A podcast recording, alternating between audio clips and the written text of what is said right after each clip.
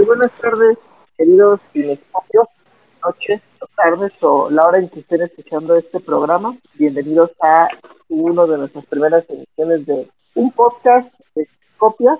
Eh, anteriormente ya habíamos tenido algunas emisiones en el en espacios, en Twitter, pero por primera vez las vamos a empezar a transformar en podcast para la comodidad de todos nuestros radio oyentes. Y pues me presento, yo soy el actuario, conocido así en, este mundo del cine. Les presento a mis acompañantes, Vilma, proveniente de Mazatlán, Sinaloa. Hola. Eifet, proveniente de Guadalajara. Hola, buenas noches. Y desde Colombia para el mundo, de Luz. Hola gente, ¿cómo van? De la tierra donde le ponen queso al chocolate, ¿qué es eso? Dios de mi vida. Dios mío. Yo quiero. Es que es química avanzada la sal con el azúcar. Oh, Dios de mi vida. Yo quiero probar eso, pero ya. Sí, claro. Y de hecho es un plato muy, muy típico aquí de Bogotá. Uh, tendré que ir a Bogotá. De, todas las presentaciones nos acompaña también Kim. Está aquí también con nosotros en presencia. No sé si quieras hablar, Kim. Hola. claro que yo quiero hablar. Te necesitamos, Kim. Aquí todos tenemos una voz. Tú sabes mucho de slashers. sí, Kim sí sabe de slashers. Yo nomás sé que salen tripas. Muy bien. Qué bueno que toques el tema mismo porque vamos a comenzar con el primer tema del día y es el estreno de Candyman. Eh, ¿Quién tuvo la oportunidad de verla? Yo. ¿Alguien más? ¿Quién más ya la vio? Yo también la, la vi.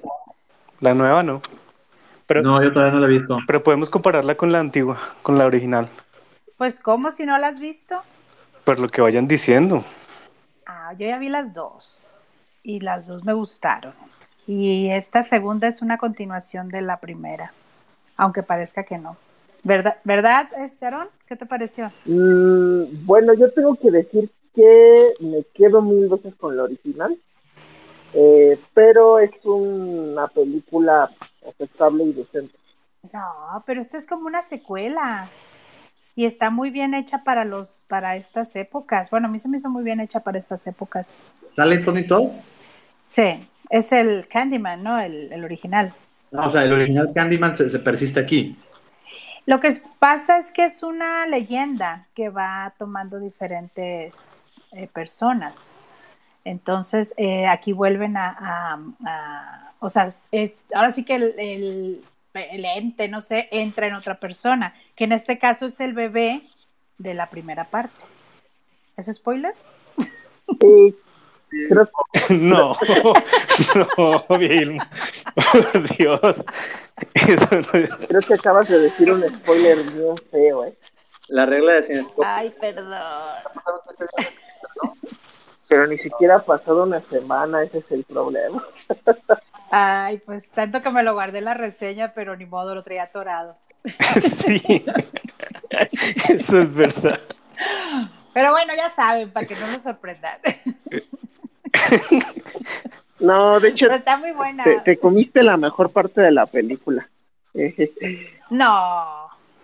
porque de hecho, eh, está también escrita que, eh, creo, bueno, sí está bien escrita y esa es la esencia, que el Candyman ahora es como un mito, es como una leyenda, es como si la misma película eh, per se te estuviera diciendo que fue tan grande la primera o es tan de culto que se convirtió en una leyenda indirectamente. Y eso es lo que, se quiere plasmar la película, que, que es la parte interesante. No, y toda la historia, o sea, y cómo te cuenta, a mí lo que me gustó es que a pesar de que no hayas visto la primera la, original de los noventas, le entiendes muy bien a esta. Digo, ya si ves la primera, yo la quisiera volver a ver porque ah, igual se disfruta mejor. Oiga, una pregunta, perdón, perdón, perdón, perdón, pensé que habías terminado, perdón. No, no, sal, dale. Tengo una pregunta, no sé si vieron la 2 y la 3, o sea, esta rompe el canon que viene de las secuelas horribles que hubo la 2 y la 3, bueno, yo no me atreví a ver la 2. Yo sí vi la, horrible. Yo sí la 2 y la 2 sí de plano, sí rompe esa tendencia de mala secuela, eh, primeramente porque creo que le devuelve el espíritu original desde la primera, que es a lo que se respeta. Y, creo que también Estoy de acuerdo con eso. y creo que también en parte porque está pues está muy bien hecha, o sea, y, y es algo que bueno después comento y es pues lo que eleva básicamente a la película que sea un slasher decente. A mí se me hizo muy elegante, muy, muy, me gustaron mucho las escenas de, de los asesinatos, aunque se oiga mal, pero sí están muy bien hechas, se me hicieron muy bien hechas, la verdad, y, y no habrá tanto destripamiento ni tanta, o sea, está padre, pues está, está, eh, me gusta mucho, el- ¿cómo se le puede decir? ¿La cinematografía? Pues sí es la fotogra O sea- es la fotografía Sí, o la cinematografía La lo que lo que hace que la Kate Silva tiene un punto, eso hace que la película se vea no no hay tantos destripamientos o tantas escenas gráficas, porque al final del día el objetivo que quiere en este caso la directora, que se olvidó su nombre, es que tengas más miedo por el hecho de del racismo que hay o de la injusticia racial que más que de las tripas, que, que al final del día, que me en esta parte, sabe perfectamente de este tema, el terror originalmente es lo, o el cine de terror es lo que originalmente nació, para hacer una crítica social indirecta de un aspecto horripilante de, nuestro universo o de nuestro mundo. ¿Sabes que me recordó un poco a la, a la Llorona, a la que está ahorita de Jairo Bustamante? Es, es tomar una leyenda para contar una, un, un problema social, así de ese tipo. O la Llorona se parece a esta, o sea, porque, porque la, la de los noventas también de alguna manera habla del racismo, nada más que del lado de los blancos, como, como estábamos comentando el Fet y yo. O sea, es como, como que es, eh, eh, la primera es del lado de los blancos y, la, y esta es más bien del lado de los negros, entonces está, pero es la misma leyenda. Y así se, eh, se, me, se me figuró mucho como la llorona que agarra una leyenda, una leyenda urbana, y te cuenta un problema social. ¿Tú cómo la? Eh, de hecho, sí, en eso estoy completamente de acuerdo que se agarra como una problemática social y la como que le da ese tono que en realidad pues sí debe- debería ser aterrador pero no, y en este caso es el racismo pero no nada más toca el racismo por ejemplo el fenómeno de la gen- gentrificación también le da un espacio. Po- ¿por qué, eh, ¿por qué lo comento esto sin los spoilers?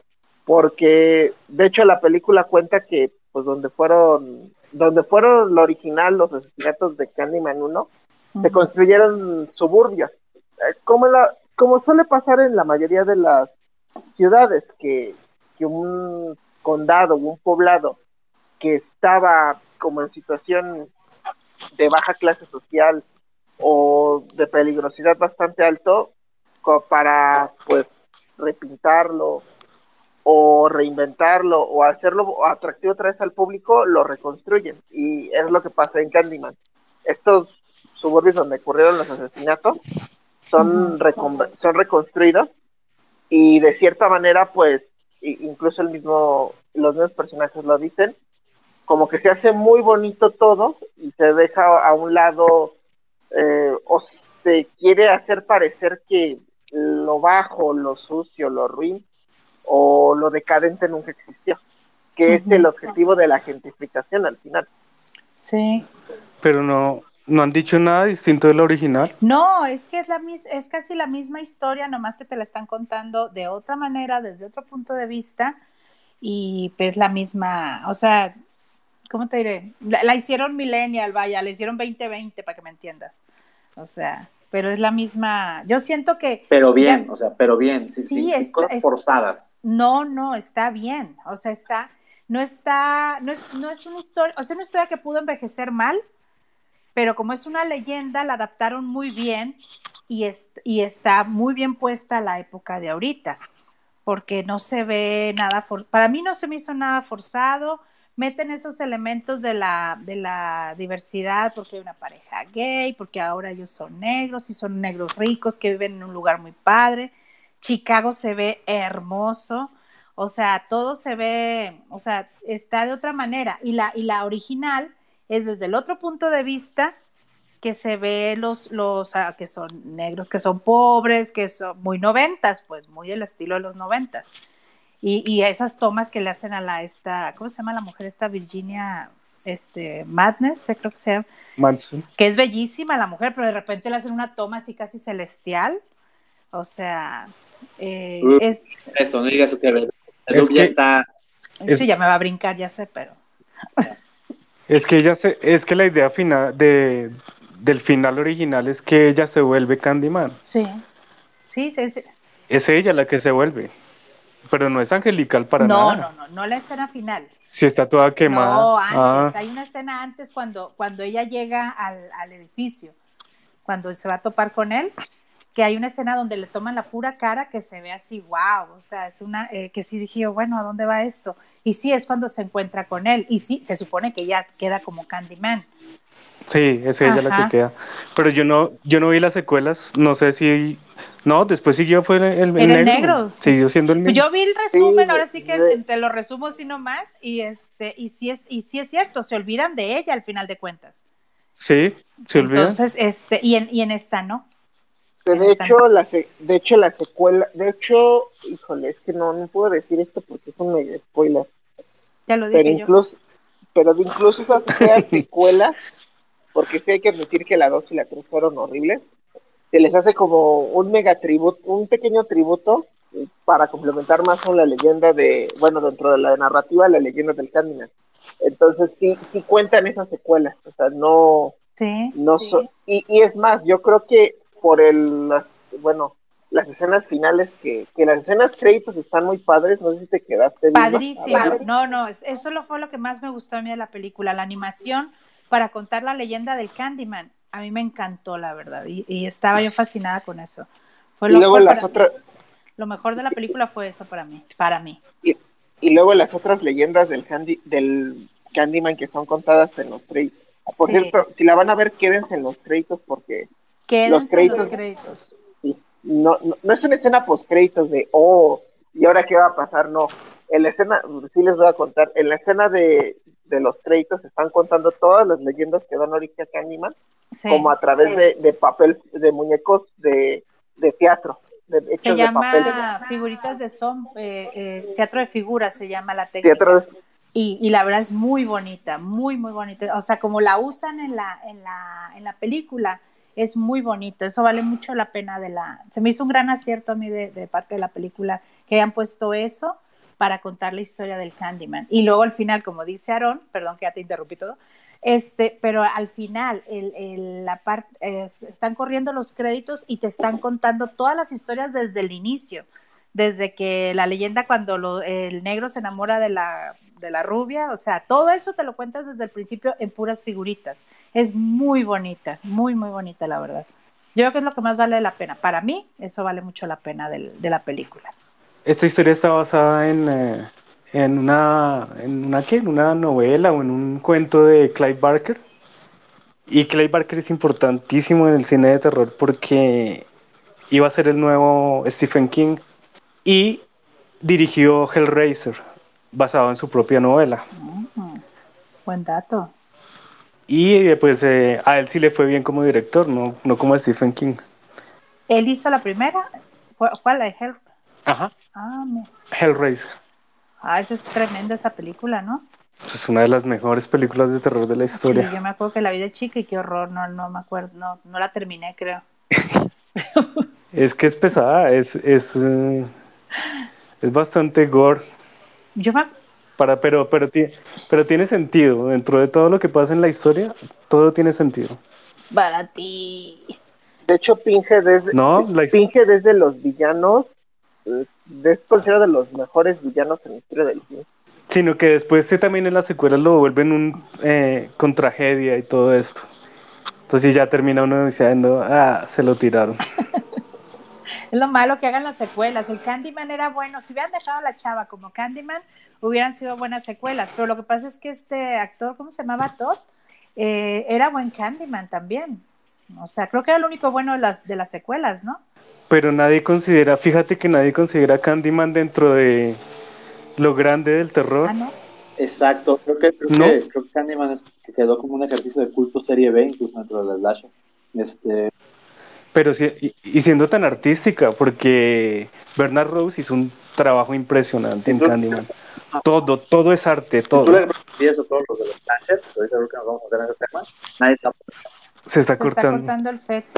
Ah, perdón, ¿ya me escuchan? Sí. Ya, que, decía que yo creo que si le preguntas a los expertos en slasher, hay como el Bedú, este, creo que es el, el, así el experto en slasher conozco, pero si le preguntas a muchos expertos en slasher, las 10 mejores películas de slasher de la historia, ninguno te aseguro que te va a decir, No, ni de terror. no, Es que no es terror, terror. Pe- Pero es, pero es que esto tiene una razón. Y y, pues no sé si me la, la compartan. Pero Candyman tiene restricciones. Y esa restricción es mirarse al espejo y decir cinco veces su nombre. O sea, parece un gremlin. ¿Sí? Sí, sí, usted, si usted no hace eso, pues no va a aparecer. Entonces no hay problema. Y no es película. Si me si me hago O sea, o entender. sea, No, en, o cambio, sea, en, cambio, los- en cambio de los otros Sí, pues sí. eh, tienen libertad. No, ¿Sabes pues sí, o sea, se al, al Chucky hasta que no, hasta si no le pones pilas. Entonces, ¿sabes a quién se parece? Ah, no, pero en la- Parece Beetlejuice. Beetlejuice lo tenías que repetir tres veces para que se te apareciera. Pero hasta Beetlejuice es más fácil. Sí. Gremlin. Qué putazo. No, Pero- hombre. Pero eso puede abarcar mucho. Sí, ahí, ahí hay un problema con el personaje. Porque Freddy Krueger con que te duermas ya te apareció, ¿no? O sea, ya Exactamente. con eso ya está, pero, pero este pues no, le tienes que llamar al hombre y a ver si aparece. Y digo, y- y- Sí, y y a veces los no los contesta. idiotas que le llaman, ¿no? Como, no laves al, laves al guismo con, con agua. ¿no? Sí, pues si no, no hay película. Pero lo, Eh, Es que pero lo de la periodista tiene sentido, porque es que ella está buscando establecer el mito. Está buscando leyendas Ah. urbanas. Ahí tiene todo el sentido para que lo Es haga. que tienes que ver en, en esta ma- en esta película que si digo algo de ahí, Aaron me es- cállame la boca. Este, en esta película lo está manejando por algo, por una galería. Y, y ay, ya no quiero decir nada. pero, pero oye, sí, oye, pero. Ah, A ver, perdón, dime. Vilma. no, no, no, no, no, es que no, no hay cómo decir la idea de que, de que es diferente como lo invocan de esta vez. O sea, sí tienes que decir cinco veces su nombre, pero, pero, y frente al espejo. Ah, no, pues ahí Sí, está. o sea, es lo mismo, es lo mismo, nada más que en el otro era con la periodista y ahorita es con un artista plástico, pues un, un, este, un pintor que hace de eso típico de arte contemporáneo. Entonces, por eso ya no quiero decir más. Eso da, eso, da, ma- eso da más terror que el Candyman, el arte contemporáneo. Sí, a mí me da miedo el arte contemporáneo porque no le entiendo nada. Y luego me dicen, ¿cómo es que no eres capaz de entenderlo? Entonces ya soy tonta y ya, se fregó el No, no, no, no, no, estás bien, Vilma. Yo, yo fui un arte contemporáneo aquí. La última obra que vi fueron cinco palas, cabrón. Una pala grande, una pala mediana, una pala chiquita y una pala Pues-. Y pues- esa madre era arte contemporáneo. Pues yo te lo dije, yo vi 11 latas de atún pintadas de blanco que costaban 14 mil pesos. Dije, imagínate el dineral que tengo yo en mi despensa.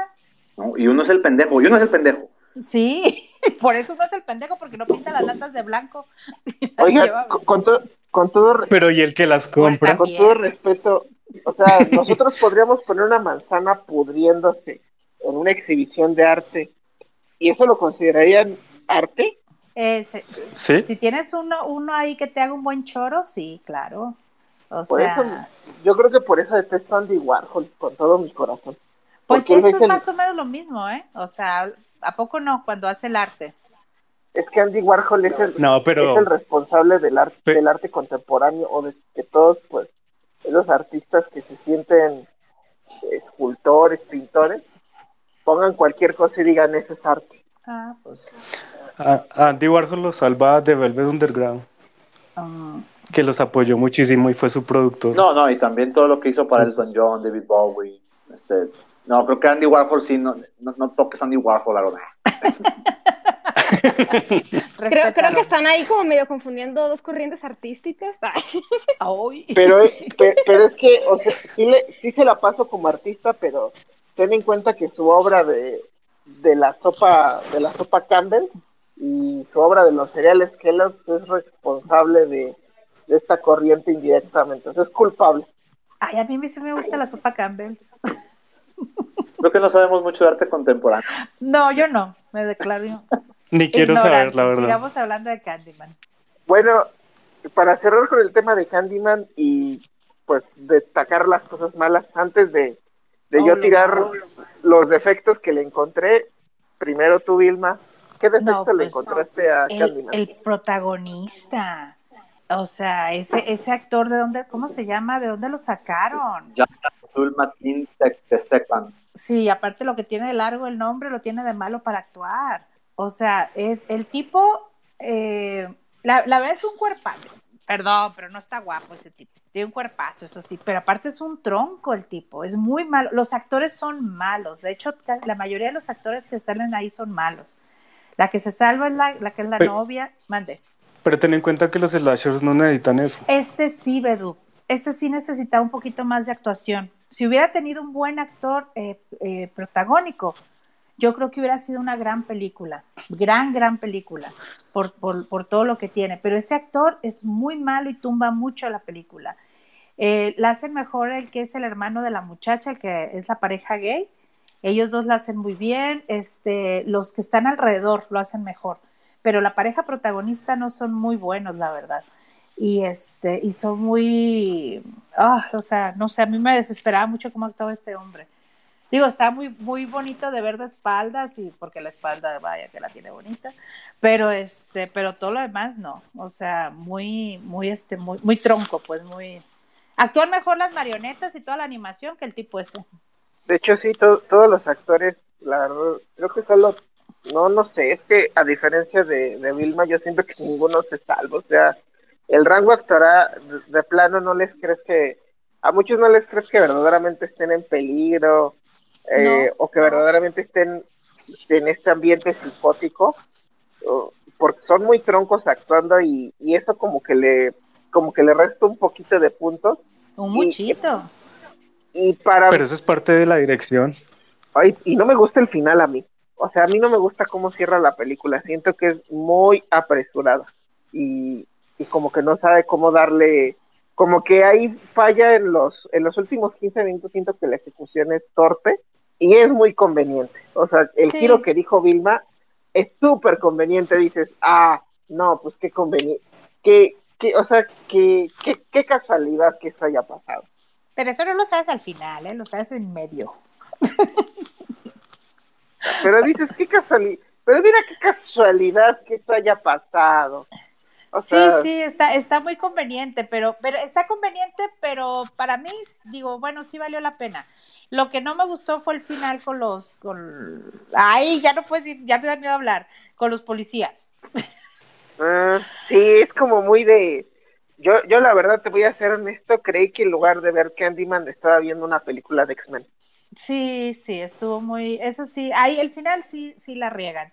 Y este, y sí está, o sea, iba como que todo iba muy bien y el final no, no, no.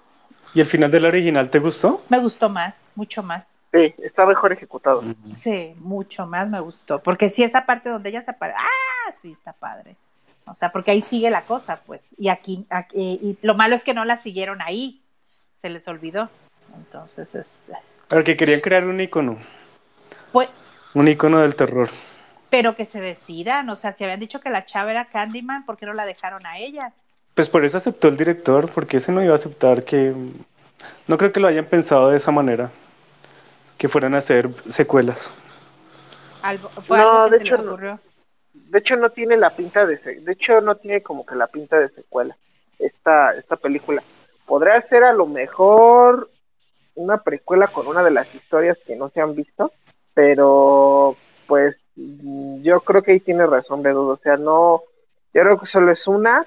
Y eso me, me agrada porque, como comentaron hace rato, cuando empiezan a hacer secuelas, es cuando empieza a empeorar la cosa. Sí, la riegan. Así, ah, y esta también, con que la dejen así, ya está bien, ya tan tan. Ya vimos Candyman 2020-21. ¿Cómo es? Y para- 2021 y ya. Y para cerrar, solo quiero comentar que Jordan Peele está perdonado. Después de arruinar, para mí está perdonado después de arruinar la dimensión desconocida. No vean el remake de la dimensión desconocida. Eh, él lo hizo, está horrible. Eh, también la de Oz, después de esa terrible película, igual, está, no la, si no la han visto, si no la han visto, por favor, ni, ni se acerquen a ella. Yo ya la vi. es Pero. Yo, yo también no la vean. Sí, es horrible esa No, no. película. O sea, creo que yo pensé que se iba a quedar en un One Hit Wonder y, y la verdad es que le veo mucho, le veo mucho madera de productor porque él produce esta película. sea, creo ¿Cuál que fue sí su, fue- su buena? Get Out nada más. Get Out. Ah, ay, y si a ustedes les gustó. ¿A ti no? No, pues es que no se me hizo tan. ah, Se me hizo que fue más. Ahora sí, como dicen ustedes, fue sobrevalorada. A mí sí se me hizo original, por lo menos. Mm, Pues sí, pero se me hizo más cómica que de terror. Cómica, Yo no le vi la comedia ¿Dónde por está ningún la lado. comedia? Pues el amigo, No, yo el no amigo gordito ese que andaba ahí buscándolo. Ah, pero si apenas Pues por salía. eso tuve, fíjate, porque todo lo demás no me gustó. No, es que el to- la, la hipnosis es mu- muy buena. Mm, pues Aparte sí. el mensaje, aparte el mensaje social eh, es muy duro porque critica mucho a la izquierda progresista de Estados Unidos, blanca. Sí. O sea, por, porque les dice, o sea, ustedes sí dicen, ah, yo apoyo a los afroamericanos, Pero en el fondo son peor o más racistas que la gente de derecha conservadora. La tengo que volver a ver. Es muy buena. A mí, No, pero si, pero si, Sí, si estaban al sur de los Estados Unidos, esos son puros fachos. puros fachos. pero eh, es que, por ejemplo, lo, lo que da como miedo de la película es que estas personas en teoría son gente abierta o tolerante, pero son mucho peores que los que son abiertamente, to- abiertamente intolerantes, porque de- No. dentro de sus moditos eh, ocultan mucha, hay mucho racismo, mucho, mucho, mucho No. envidia o como que odia hacia las afroamericanas. No, yo no la vi así. Esa es la máscara que ellos usaban para que confiaran en ellos. Para mí fue así. Se levantó en España, es una película bastante bonita, ¿eh? O sea, eh, ahorita están hablando, pa- para mí a nivel de guion, creo que, que- creo que es un... Se ¿Es- ¿Va en una moto o qué? ¿Ya me? No se escucha, no. Salga del Sí, baño, se hombre. eco, oye. No, les comentaba que yo creo que Get- Out, hablando de Jordan Peele, yo creo que Jordan Peele es un buen guionista, pero a nivel de dirección creo que le falta muchísimo. De hecho, yo ahorita que estaba escuchando y Vilma dio un punto clave, a mí Get Out incluso una comedia. O sea, eh, creo que nunca se decide entre un tono cómico y un tono de thriller que le quiere meter. Eh, el, el- el horror es más psicológico que visual, obviamente, pero incluso las escenas de horror dejan bastante a desear. O sea, yo, yo creo que, yo creo que eh, si y ahorita me está hablando Candyman, obviamente, pues creo que fue la una de las mejores sorpresas ahorita del año en lo que, en, en lo que va, por, por lo que la crítica. Eh, pero también eh, creo que es por eso, ¿no? Funciona más a nivel de guion. Igual con eh, la, idea No, La- Oz- Oz fue Ah, terrible. fue en terrible, todo fue terrible, pero al menos eh, el argumento, la historia, no el guion, el argumento, la historia o la idea, por así decirlo, eh, pues presentaba algunas cualidades, ¿no? Na- na- nada que ver y ahora sí con el desarrollo de los personajes, con la, con, con la ejecución, horrible as, pero creo que yo también, por eso digo, Out está bastante clara. Estamos inflando a alguien, creo que estamos haciendo una chichareada, un chicharito. de fútbol. Ah, Yo me acuerdo que era más cómica, así que algo está mal. De Bueno, acuerdo, no es que hablamos un poquito de Get Out, pero vamos al siguiente tema. No hay nada más que comentar de Candyman Vilma. No, vayan a verla y hagan de cuenta que no les dije nada. Perdón por el spoiler. Activamos la cámara de hombres de negro y nadie vio nada. Olvídenlo. Bueno, bueno, ahora vamos a hablar de un tema muy, muy padre, muy bonito, este, que, que a la mayoría de los fans del cine de terror nos encanta. Vamos a hablar de los slashers. Y para eso me gustaría, eh, el experto en terror aquí en Cinescopia, por definición es Bedut. Entonces me gustaría que Bedut no, bueno, nos explicara a detalle qué es lo que define una película de terror como slasher. La sangre. O sea, eso no hay nada que hacer. Tiene que mostrar sangre. Es necesario, eh, la gente lo pide, el guionista lo quiere, el director lo hace. Absolutamente necesario. Y entre más, em, ¿cómo les digo yo? Ah, entre más arreglada, más pensada esté la escena, em, pues se forma parte del slasher, obviamente. Eh, entre estos artistas podemos hablar de, uno muy conocido que recién salió en Los Simpson, Ay, ¿cómo? Tom Savini, que sale también en Crepúsculo, del Crepúsculo hasta el amanecer. ¿Sí? ¿Me siguen? Sí, sí, Sí, Tom, Savi- Tom Savini. Sí, sí. el fa- Sale en el. Sí, sale en esa película que, de blanco y negro del Crepúsculo Amanecer. este, no es, no es precisamente terror, ¿verdad? Que yo recuerde. No, esa no. Es de drama, está es bien. de drama, es, Es el que saca el revólver como- en las partes íntimas. Sí, él, él, él. Y se volvió un icono de, pues, de los efectos especiales, de justamente de los slashers. Entre nombrar tanta gente que, es, que forma parte de eso y son absolutamente geniales. Yo les tengo muchísima admiración porque son muy pensantes, son muy creativos, a pesar de lo que, de lo grotesco que pueden llegar a mostrar, ¿no? Qué miedo. A ver, dime uno. ¿Una muerte? Ah, por ejemplo, la de Kevin Bacon en Martes 13, la 1. El tipo está en la Ajá. cama y una lanza le atraviesa el cuello por debajo de la cama. Y se ve, se ve impresionante lo bien que está hecho. Es que es genial. Es parte de la genialidad de, de la creación de esta gente. Ay, qué miedo. Eso te, se te hace genial. Es que es genial. Pues sí. eh, eh, bueno, es que, mira, yo el género slasher le tengo un cariño especial porque es como, un- mm, es muy comercial y es un género, bueno, es bastante comercial, es un género con el cual, si alguien no es tan fanático del cine, puede conectar con sus amigos. ¿A qué me refiero?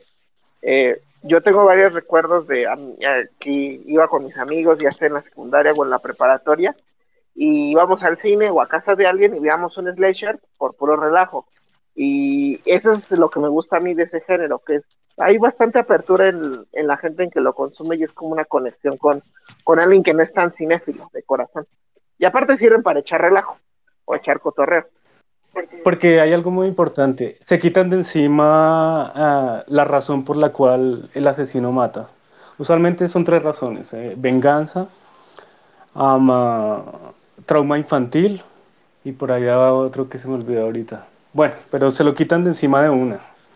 Eso usualmente sale en las primeras escenas y entonces uno ya sabe por dónde va la cosa. Por eso es que se pueden explayar en, en- en las- en los asesinatos y en la sangre porque ya no tienen que explicar absolutamente nada. Y la otra gracia que tienen los slashers es encontrar quién es el asesino, Ah, sí. porque en un principio uno no lo sabe.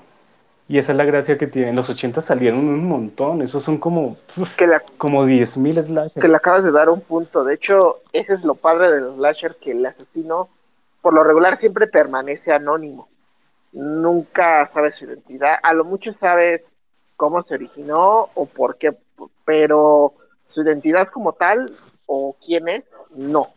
Y eso es también como que lo que te atrapa de este tipo de películas.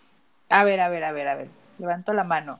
¿Cuál anónimo? Sí, por ejemplo, Halloween yo creo que es uno de los slashers más, más famosos, ¿no? Y desde el principio sabes que es Michael Myers, ¿no? ¿O a qué te refieres?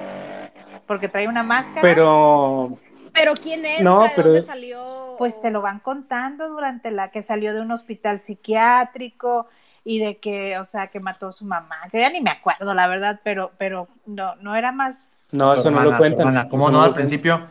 Sí, sí cuentan la historia de él. No, apenas es una escena en la que sale el vestido de payaso chiquito Mm, y ya.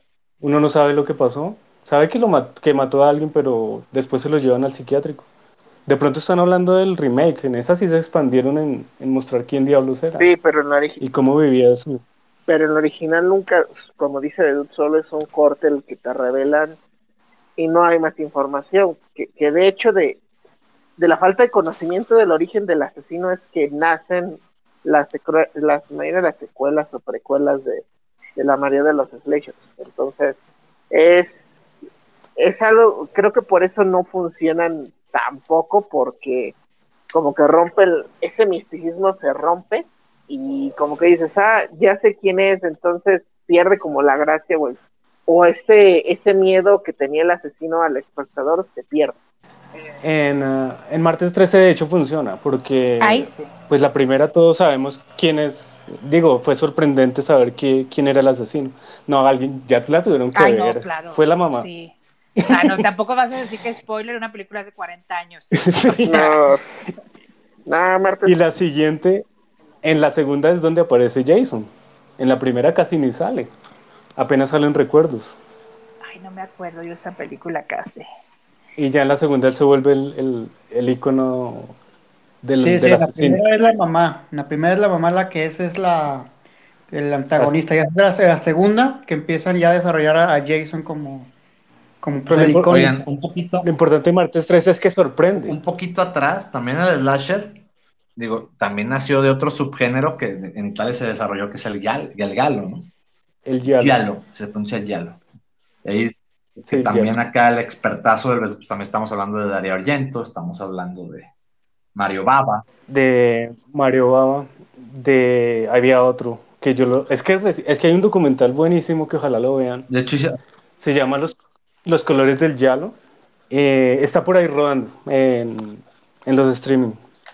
Entonces vale la pena echarle un ojo. Y pues hay varias películas para ver ahí. de- Por ejemplo, Deep Red de Argento. em, Que de hecho el Yalo Sus- nace de la, no, de la novela policíaca o del pulp o del thriller, pero es como es más este como lo que buscaba era ser más controversial o más escatológico que hasta ese momento lo que tenía el thriller, por de ahí empiezan a, pues, a sacar este tipo de escenas de las tripas, nauseabundas, este, un poquito salidas de tono, y de ahí ya nace un po eh, el género slasher que, que siempre me encantó la definición que le hemos dado al terror, que es como más visceral, y, y es lo que viene haciendo el terror, o el slasher, hacer al Lucio diálogo Fulci. más visceral y más grotesco. pero artístico. Porque si usted se fija, la sangre no se ve como sangre. O sea, todo el momento uno sabe que es falsa, pero siendo parte de la historia. Eh, ¿Sí me hago entender? Sí, sí, sí, o sea, es que el slasher es básicamente, pues es la sangre, pero sin que sea gore, o sea, sin que sea asqueroso como, como Hostal o como todas esas películas, este, muy explícitas, o sea, que Ah, es que Pueda- es otro subgénero. sí. sí, que puede, exactamente, que puedas disfrutarlas sin que llegues a sentirte asqueado ni, ni enfermo de lo que estás viendo. De hecho, hace un año yo hice un post sobre cinco slashers que valen la pena ver. Y pues ahí se las nombro para que la vean. Oye, Jorge, oye, Eh, hay Humberto, Jorge Humberto, ¿eres quien creo que eres? Exactamente, sí, profesor. Saludotes. Buenas noches, Pues alumno, alumno. Sí, es un exalumno. exalumno, Ponle exacto. 10. Ah, exalumno. Ya no le pongas. Ya no le pongas. ya salió como, ya salió como pa' qué, Pues sí. ya llegó tarde ese día. Oye, Pobre Jorge. Sigues vivo. acordé del otro nombre, Lucio Fulci. Sí, que hizo. mm, Ay, ¿cómo se llama? De New York Reaper. En el que el asesino tiene un problema con, con el pato Donald de niño. Y las llamadas que hace las hace con la voz del pato Donald. Es, eh, eh, es muy gracioso. ¿Cómo? Se ve muy chistoso. ¿Cómo se llama la película? Eh, el asesino de Nueva York, de New York Reaper. Anda, tú esa la quiero ver yo. Ahí hay un, De New York.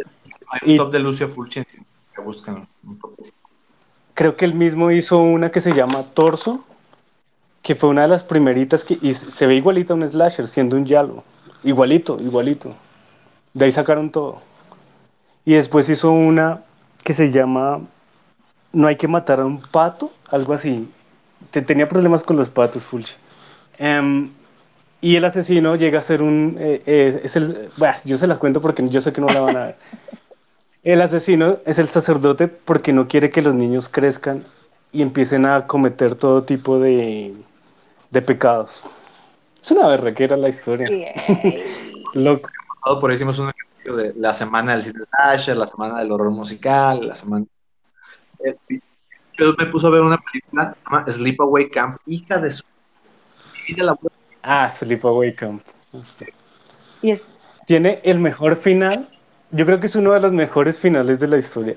Si uno lo piensa bien, Es serie B, es un, es un slasher serie B, así, totalmente y monumentalmente absurdo, pero porque alguna extraña razón te mantiene al filo de la butaca, porque en realidad no sabes quién es, ¿sí me explico? O sea, dices, ¿qué pedo, güey? ¿Por qué lo esconden tan, tan, tan, tan cabrón la narra? Y el final es no solo impactante en el giro narrativo, sino visualmente. Si yo hubiera visto la de hace 10 Sí. años, sí, ahí sí duermo 10 años, ¿no?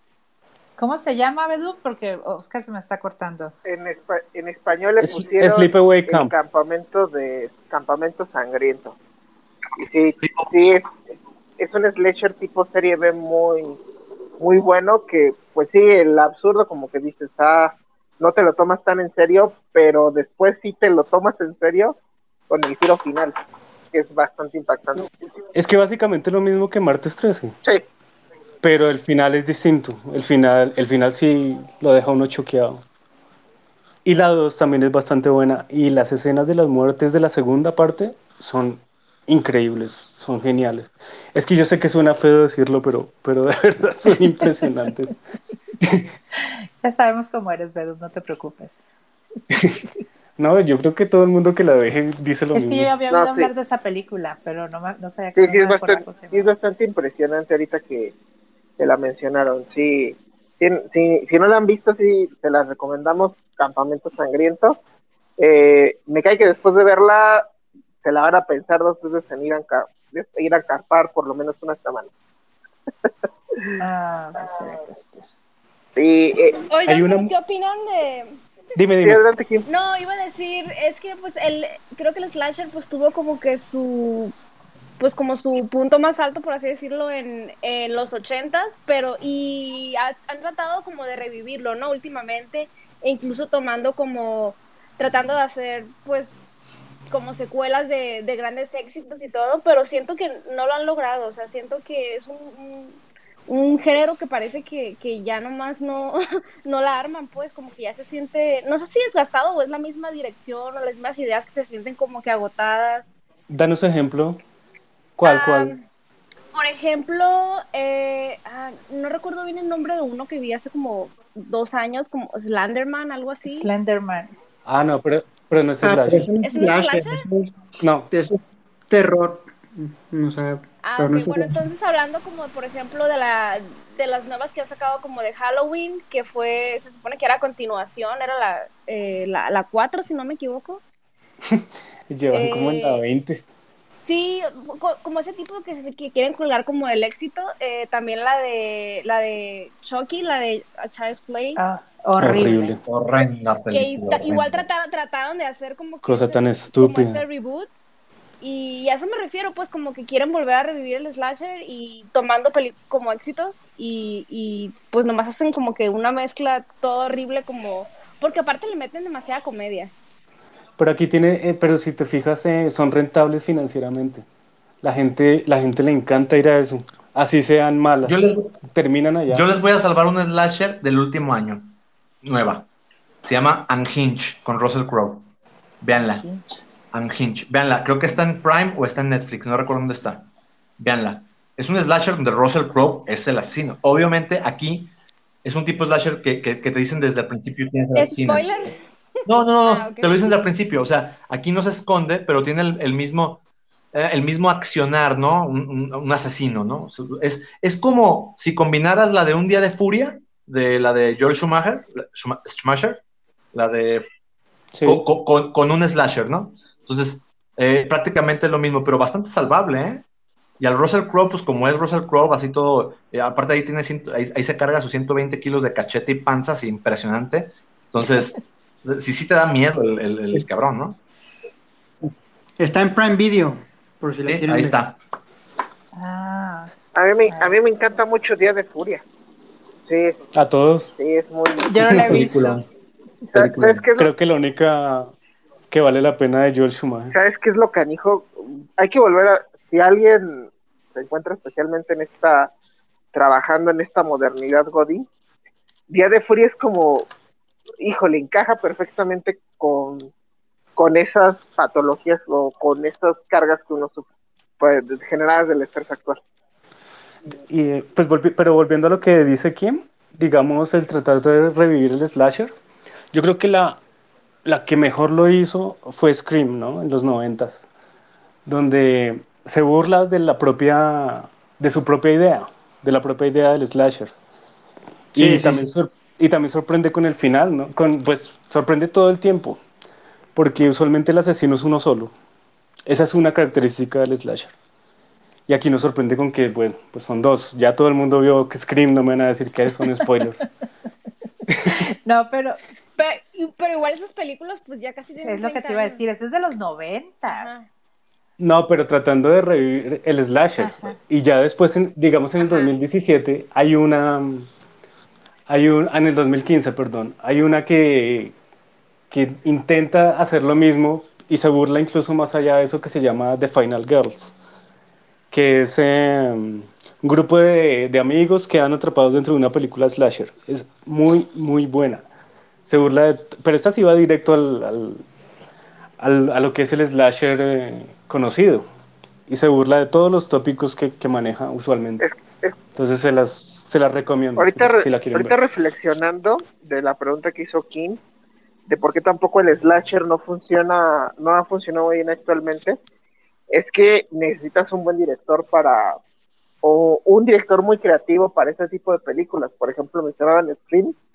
Wes Craven la verdad es muy creativo y gracias a, a él, pues, más o menos, le salió algo más o menos decente en los 90.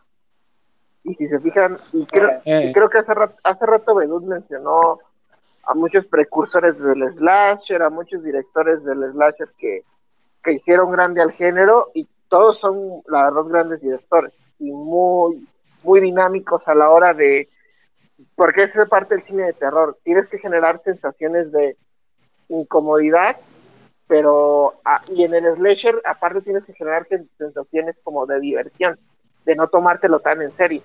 Y es muy difícil esa combinación sin que caigas en el, el ridículo, como ha, pas- ha pasado en, en muchos slashers modernos. Entonces, Oye, sí, Los, sí, ¿qué pasó? los franceses, los franceses lo hicieron hace poco, pues relativamente poco, con dos películas que se llaman, una se llama Alta Tensión y la otra se llama Al Interior, eh, del cual hicieron remake y ese creo que está en, en Netflix. Eh, pero utiliza todo- todos los mismos temas de, de los slashers y les funciona a la manera del cine francés. Otras dos para que, para que vean que aún el slasher Sí, continúa siendo parte de nuestras vidas. Oye, ¿es Planeta Terror sería un slasher? No creo. ¿Cuál, cuál es esa? No, Es con es Robert Rodríguez, ¿no? Robert ¿De- Rodríguez. de terror? es serie B. No, ¿La de Tarantino? la, la terror No, no, no, en cuanto a zombies, serie B, gore. pero no es slasher ¿No? No, eh, No, eh, no, no. sí es que el cine zombie sí se separa mucho de del slasher, y principalmente porque, como dice Bedud, el asesino solo es uno en el slasher eh, y la amenaza en el planeta terror, pues, son N cantidad de zombies. Es como Ah. la principal diferencia. Y la de esta que tanto les gustó de la casa de Jack, no sé qué, que yo no, yo no No, ver. esto- este es otro género también. No, es diferente. Es diferente también. Sí, no, no es slasher. Pues es, es un drama surreal. A pesar de que se trate de un asesino en serie, ¿no? Pero no tiene que ser Mm. precisamente un asesino en se- o sea, más bien tiene que ser de- con destripamientos y esas cosas, ¿no? Pero, pero como dices, con Sí, cierta, con ciertas reglas, ¿no? No, la, la- la casa de Jaco, más bien es una introspección dramática hacia un asesino, ¿no? O sea, Ah, No. Y, a su, y su viaje hacia el Su viaje al infierno. A, lo que tiene que, que pagar mejor película por lo que ¿El hizo. 19 o 18? Sí, 18 creo. Mejor película del 2018 fue. Yo no he tenido ánimos de verla. Uy, pero cuando veas la casa que construyó, uf, Eso es lo que me da miedo que me la recomiendas tú. pues tienes razón. ¿Ves? No, Pero la casa le quedó muy bonita. Este, la casa Jack entra más en el género de asesinos seriales, que no es lo mismo que el slasher, como aquí comentan, ¿por qué? Porque esas películas son más de, de la introspección del asesino. Este, Pero tampoco es suspenso. pero tampoco sus- mm, es que no, no, pues, ¿cómo la categoría? Es indefinible. Es, sí, es difícil de, de poner en un género esa película. Mm. No, es más, está como en el tono más de, por ejemplo, el, silencio de los inocentes, podríamos decirlo. Así está como en el... Mm, No, no, no, no. No, porque es que aquí no hay investigación, aquí, aquí uno está viendo todo desde el punto de vista de, de- Del del asesino en serie, no, no hay suspenso, de hecho. pero podría ser más cercano, porque también es que ahí ya te dividirías en la introspección que hacen, si es hacia afuera o hacia adentro. Y la casa ya Es que es hacia es adentro. hacia adentro, y de los Inocentes es hacia afuera. Entonces eso ya como que te subdivide a otro tipo de película. Que un género que ni siquiera tiene nombre. Válgame Dios. Oye, pero, Pero- volviendo con lo que dijo Kim, entonces no ha habido ninguno ahorita eh, en esta época que sea exitoso. Pues casi no. Es que- no, es que ¿saben por qué? Creo que ya no se funcionan estas películas slasher. Tanto, es que generalmente todas estas películas slasher, la cuestión del terror es que estás incomunicado, que estás apartado de la sociedad, que estás apartado de, de cualquier medio de, de comunicación con las personas, y eso es lo que hace que funcione. Y, eh, y actualmente estas películas que tratan de hacer- meterse al slasher, pero no pueden por lo mismo, por este, que, que to- todo el mundo trae un smartphone, todo el mundo trae cualquier ma- forma de, de comunicación y eso hace que le reste, ¿cómo se llama? Este, sí, el suspenso, que le reste el terror a la, a la película porque, ah, por- porque te empiezan a poner, porque si tiene un teléfono, ¿por qué no lo usa? Ajá. Porque y- y empiezan con estas razones de que, ah, no, que la, que la batería o que el de este y hace que, te, que, pienses, que pienses mucho sobre las razones del por qué no lo hace y hace que no disfrute tanto la, pues la película, porque al final es, los slashers son más que nada para entretener, no son como para dar un mensaje de este es- de cualquier mensaje que, que quieran dar ya no es, no es tanto para eso, es para entretener, para disfrutar un poco, para hasta incluso para reírte de, lo- de las decisiones que toman los, los personajes, como por ejemplo este de Final Girls o como esta de que es la cabaña del terror, que es que no es slasher así como tal, pero que es, es, que es una película que no se toma en serio y que se hace parodia al mismo género de, de así de asesinos en serie, de monstruos, de, de slasher, y es, es lo que hace que funcione. Es bueno, a, a mi punto de vista, pero eso es la, la función principal, que ya la tecnología e- es, como que impide que una buena película de slasher se haga en estos días. ¿Envejeció mal el género? Pero, pero yo creo que podr- yo creo que sí se podría, pero necesitarían jugar con esto, po- porque, po- por ejemplo, sabemos que la película, la última, la re- reversión de Chucky es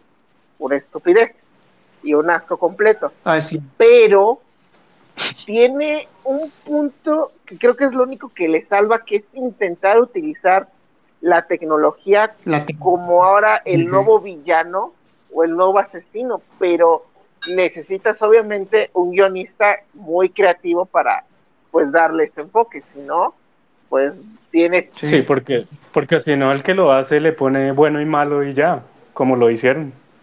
Póngalo en bueno, sí. suba el switch, póngalo en malo. No, pero esa película aparte también les falló el, Qué el idiotez. muñeco. El muñeco te daba, o sea, a mí me daba miedo, me daba, no miedo, yo jamás hubiera comprado ese muñeco. Y el chiste era, lo que tenía Chucky es que era un muñeco bonito que se hace malo. Y este ya estaba feo desde el principio. Chucky, Y, la lo- escena- y los efectos de prácticos. verdad, la escena de las pilas la vi muy joven, a mi parecer muy joven, me traumó de por vida. De las pilas, ¿cuál de las Sí, pilas? Cuando voltea, cuando voltea el muñeco y ve que no tiene pilas y que se voltea la pinche cabeza. Ah, sí. Pero- no, sí, sí. Joven. La Yo creo, que, primera de yo es- es- creo que la la vi como a primera los de seis. la primera de Chucky es muy traumante porque juega con juega con, con el ocultismo o con la posesión de, de muñecos, que eso es como Con el vudú. Aparte, Y- eso no lo tocaron en esta. Y la otra, No. sí, la tecnología, estuvo bien el giro de la tecnología, pero necesita más, yo siento que necesitó más cerebro, más creatividad para eso. Y no les alcanzó al guionista, la, siendo honesto. No, yo creo que terminaron el guion y dijeron, ¿y qué, qué hacemos aquí? ¿Cómo lo ponemos bueno y cómo lo ponemos malo? Exacto. Ah, pues hagamos lo de Krusty, el muñeco Krusty. De la, de la casita de terror de los Simpsons. Sí, y ya. Robémosle a los Simpsons porque ¿de dónde? ¿Qué, más? ¿Qué nos inventamos? ¿Sabes qué es lo peor? Este capítulo de, de Los Simpsons está inspirado en otro de la dimensión desconocida, que es igual de un muñeco Sí. que, que, que, que cobra vida y que, pues, que sí creo que quiere matar al papá. Sí, sí quiere matar al papá en la dimensión desconocida. Y, y literal dices, no, bueno, es completamente absurdo ese guion, pero bueno. Hablando de... y como- Y como les decía, también en los 80 le dieron mucho palo. Fue, fue como los superhéroes ahorita. O sea, ya uno termina harto porque es exactamente lo mismo. Ustedes miran, desde cuando empezó hasta finales de los 80 fueron una impresionante cantidad. O sea, vayan y busquen y hay por lo menos 10.000 títulos de Es lo que era lo mismo, o sea, ibas al cine y era lo mismo que ibas a ver. Entonces, él- tienes razón, Bedu, pasó igual que los superhéroes. Llegó un momento en que ya, ponme otra cosa. No, Sí, ya no más, a- ya no más. A pesar de que iba a un, ahí sí, como dice Aaron, a un público muy elegido, o sea, no todo el mundo iba a ver no, eso. pues era, bueno, yo lo tengo catalogado como para adolescente y como yo era adolescente en esa época, pues era lo que iba a ver, ¿no? En- Sí, entonces exacto. era, pero sí llegaba un momento en que se, o sea, ya, ya no. Yo me acuerdo que la de la calle, ¿cómo se llamaba? La de Freddy Krueger, la calle, Pesadilla en la calle sin 3. esa pesadilla, esa me acuerdo la, la primera vez, la primera, la primera que la, y cuando la vi en el cine, yo dormía aterrada, es más, no dormía. Pero ya para la segunda, para la tercera, ah, ya, por favor. O sea, No, la tercera es, la tercera es interesante. pues, Y la quinta vuelve a tener algo, algo pero, original. pa- pero tarda mucho. Pero se tiene uno que aguantar todo eso. Exacto, tienes, tarda, imagínate en el cine estarla viendo cada año. O sea, e- era muy, no sé, a mí se me hacía, o sea, Agotador. Pues sí. es que es que era cansado ver lo mismo. Al final era, era lo Exactamente. mismo. Y luego la chava se les empezó a hacer grande también y luego la vuelven a traer a la chava. O sea, tan Ah, porque se volvió psicóloga. sí, y, y- y la traen otra vez de vuelta. Ay, no, ya, por favor. O sea, y es, es, es lo mismo. Va- le va a pasar, ojalá, hagamos changuitos, Bedu, que le pase lo mismo que a los, que, que la- a los superhéroes le pase lo mismo que a los slashers de los 90. Ay, sí, ojalá. Dios, Dios te yo, yo no creo, ¿saben por qué? Porque eh, ahí, ahí les va, porque el slasher no llegaba, llegaba a los adolescentes y a los jóvenes y a los niños curiosos y a quizás alguno que otro adulto. Pero es muy, pero había una contraposición de, de la sociedad conservadora americana desde entonces. Y va a ser muy difícil que el cine de superhéroes le pase lo mismo porque tiene la aprobación no nada más de adolescentes, de niños, de jóvenes Y de ñoños. de padres conservadores o de la sociedad conservadora.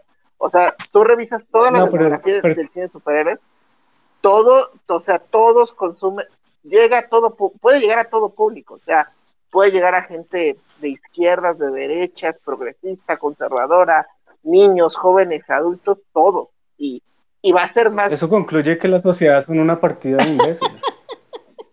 ¿No? Haciendo una conclusión Pues así sí, general. no, ves lo que te digo, todos son ñoños.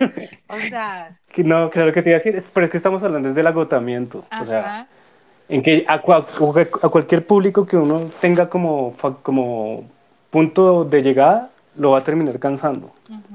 Y es Ya, y- se agotó, y el se agotó, no hay el más. slasher no tenía eso, porque el slasher, el, el más conservador te podría decir, no, es que eso es del diablo, o eso es satánico, o eso es... Y ya de ahí pierdes un mercado. No pasa lo mismo con el cine de superhéroes. Sí, pero acuérdate que en los 80 lo, todo era del diablo. Eso es contradictorio, eso es contradictorio. Porque es que entre más a uno se lo prohíban, más lo Exacto. quiere ver uno. En los 80 la música era del diablo. Acuérdate de los narcos, los Sí, satánicos. La música era del diablo. La, la, la- Hello Kitty. era del no, eso era el diablo hecho gato. O sea, todo Sí. eso era, entonces con más ganas ibas y lo veías. Era la época de Ozzy Osbourne, de todo eso, entonces claro que ibas a ver eso. Yo claro que lo fui a ver. O sea, iba porque era del diablo. Y por eso tu- tuvieron tanto éxito financiero. Claro. Porque la gente Porque- iba. Y si lo prohibía la iglesia, mucho No, mejor. más se llenaba la sala. Claro. Y si salió un crucifijo sangriento, mejor todavía. O sea, eso era lo, lo, lo mejor que podía pasar. Ay, lo mandó con, lo mató con un, con una cruz ahí. Vamos a verlo. Pero, pero bueno, Ah, para finalizar el tema de slasher y pasar a otra cosa, quiero preguntarle a Bedut, Dilma, Pet, Kim y Jorge, ¿cuáles son sus, sus slasher favoritos? Oh my God. Eh, ¿Cuántos? ah, uno. Bedu, Uno. pone los míos. Uno para cerrar, ¿Uno? El, No. uno para cerrar el tema. Sí. Te paso les el mío, Bedu. Es que el problema es que eh, como, como todo el cine, ¿no? Hay, hay puntos ejemplares dentro del slash. A ver, dale. Psicosis. Fue. Claro. Nos, nos enseñó que el cine de terror necesita cinematografía. Estas no son palabras mías, son palabras de Tarantino. Lo único interesante que ha dicho en mucho tiempo. Y es verdad. Hitchcock nos enseñó eso. Hubieras dicho que son palabras tuyas, ya te iba a aplaudir. No. Tocó robárselas al mejor director del mundo para ustedes. Pues eso sí. Pero ahí no se ve la sangre roja.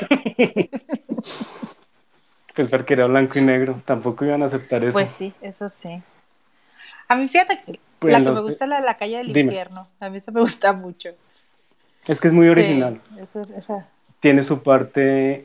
Y, y el, el propio personaje, eh, como es sarcástico, es grosero, lo hace reír a uno dentro de Sí, todo el y término. trascendió. Entonces, sí, y él, él sí trascendió, no como Candyman que toca buscarlo. A ver si le contesta a uno. Pobre mi Katy. Yo ya dije, a ver quién más.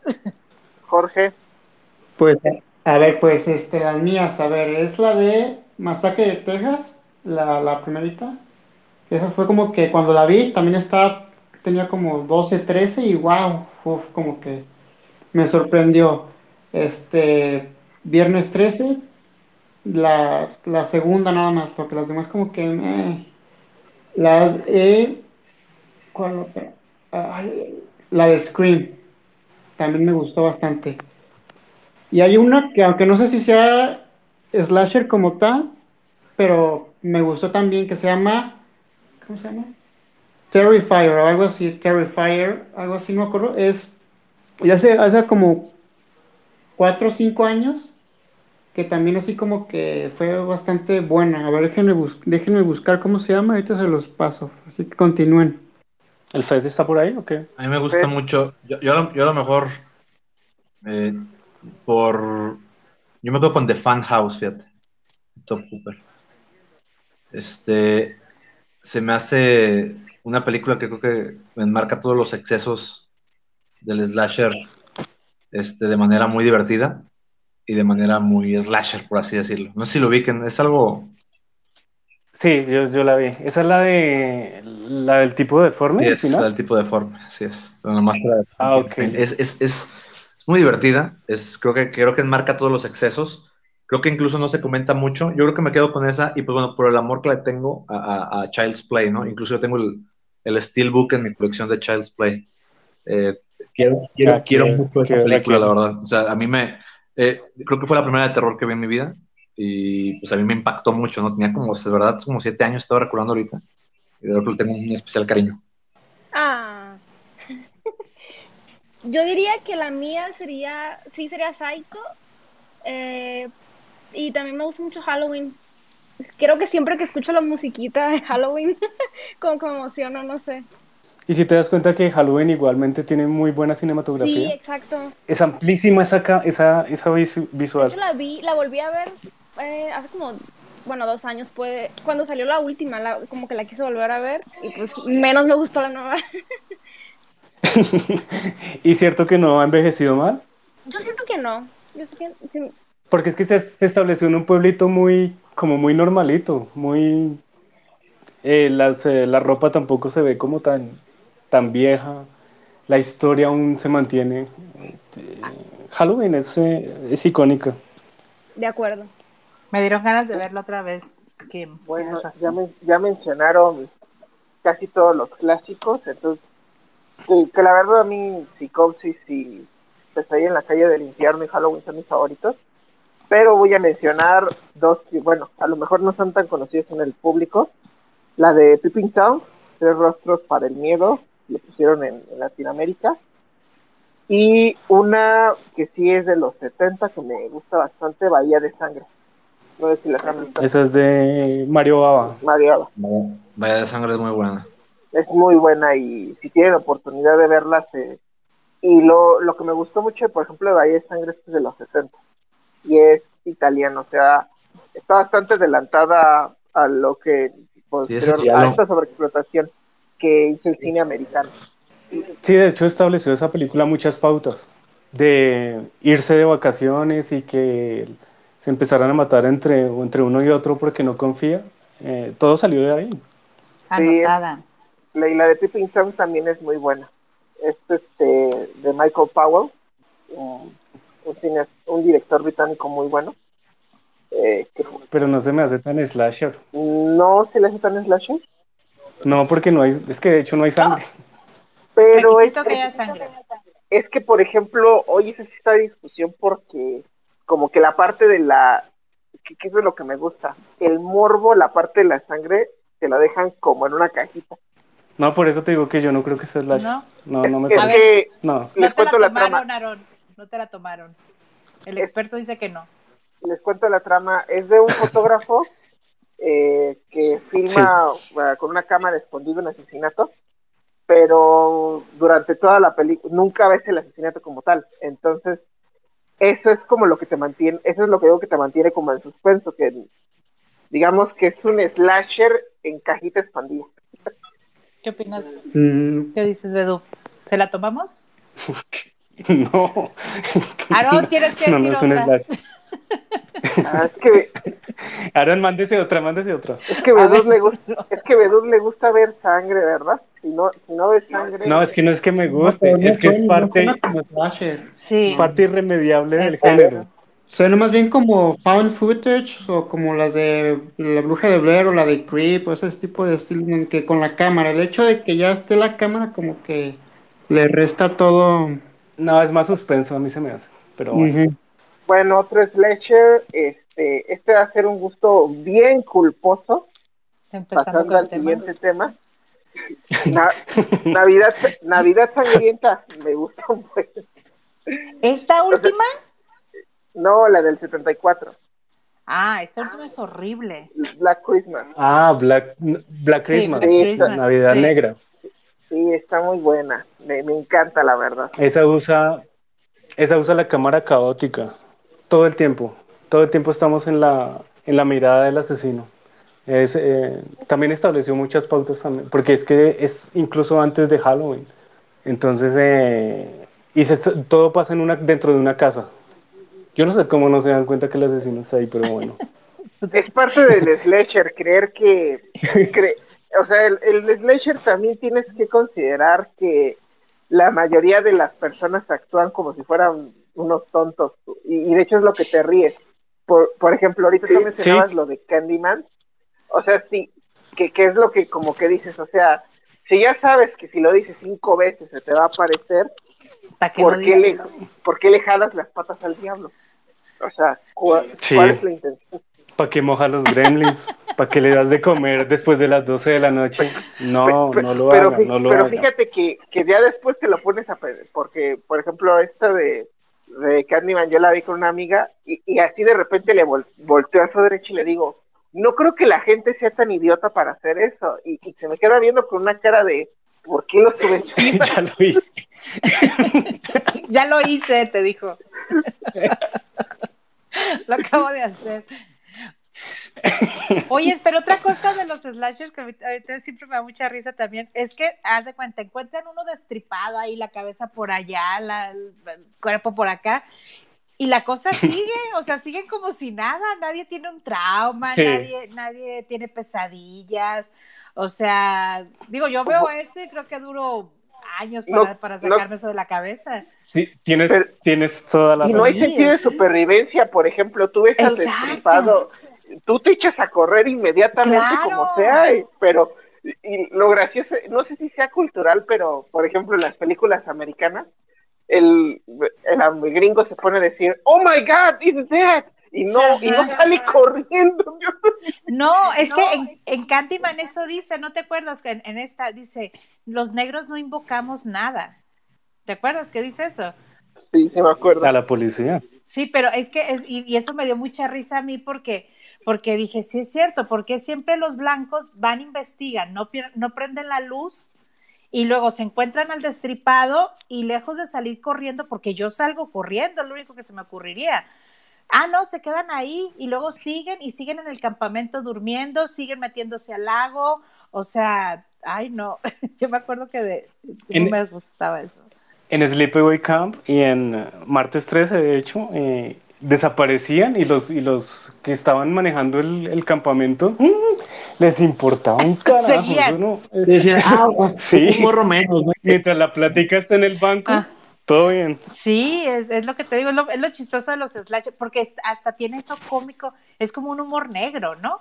Pues sí, de cierta manera sí. A, a veces se pasa de pendejo, pero sí. Por eso, pero, pero también, por eso también es de adolescentes, es lo que yo digo. Porque si eres adolescente, o sea, siempre matan a la pareja que tiene sexo, a la chava que, que Mm. enseña las chichis, o sea, o sea, la virgen, es, o sea, todo, De, de, de, de eso se burlan en, en The Final Girls. Deberías verla. ¿ah, sí? Sé que, sé que te va a gustar. El Ah, truco mira. clásico que no puede faltar, el truco racista clásico de los 80 y xenófobo. Los negros y los mexicanos son los primeros en morir. Sí, son los primeros, y, pero todas tienen la misma línea, eso es lo chistoso. Si están teniendo sexo, por ejemplo, el otro día que estaba viendo un, la de estas serpientes en los aviones, o sea, las serpientes en el avión, no me acuerdo cómo se llamaba. Los que tienen sexo los agarran las serpientes también. Si tienes sexo, te agarran. O sea, tienes que ser virgen a fuerzas. Y la virgen se salva. No sé si han fijado en eso. No, porque dura uno, vi- uno Sí, virgen. Es ser blanco y virgen. No, es que ahí ya no hay salvación. Ya no hay salvación por ningún Oigan, No, deberían escuchar, ¿no han escuchado el chiste de Franco Escamilla de las películas de terror? no. Sí, sí, sí, sí. Debería, está muy bueno, escúchenlo, es literal, destripa todos los clichés de, del género. Sí. Pero ese no es terror, terror, eso es slasher. Es- yo creo que ahí es donde se confunde la cosa, ¿no? No, es terror. ¿Se considera terror? Claro, claro. Un subgénero. Ah, ok. Oh, Lo que pasa es que es tan amplio y tiene tantas películas que ya se volvió un subgénero. Como el de las posesiones, ese también ya volvió, se volvió un subgénero. ah, pero ese es otro tema que no. Sí, no, eso no es para ahorita, pero así se van volviendo. Ajá. Son parte en un principio del, de la gran pa- de la gran mayoría y después se vuelven pequeñas, pequeñas, pequeñas partes. Oiga, la, la nueva película de James Wan, está, estoy ahorita describiendo el palomero. E- Es un slasher, ¿verdad? Estoy viendo. ¿Cuál?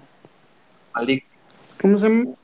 Sí, creo que, creo que sí es. Sí, ¿verdad? A ver, hay que checar. déjame Estoy checando el tráiler, estoy checando sinopsis, estoy, estoy- estoy haciendo ahorita la, la estadística y creo que es un slasher.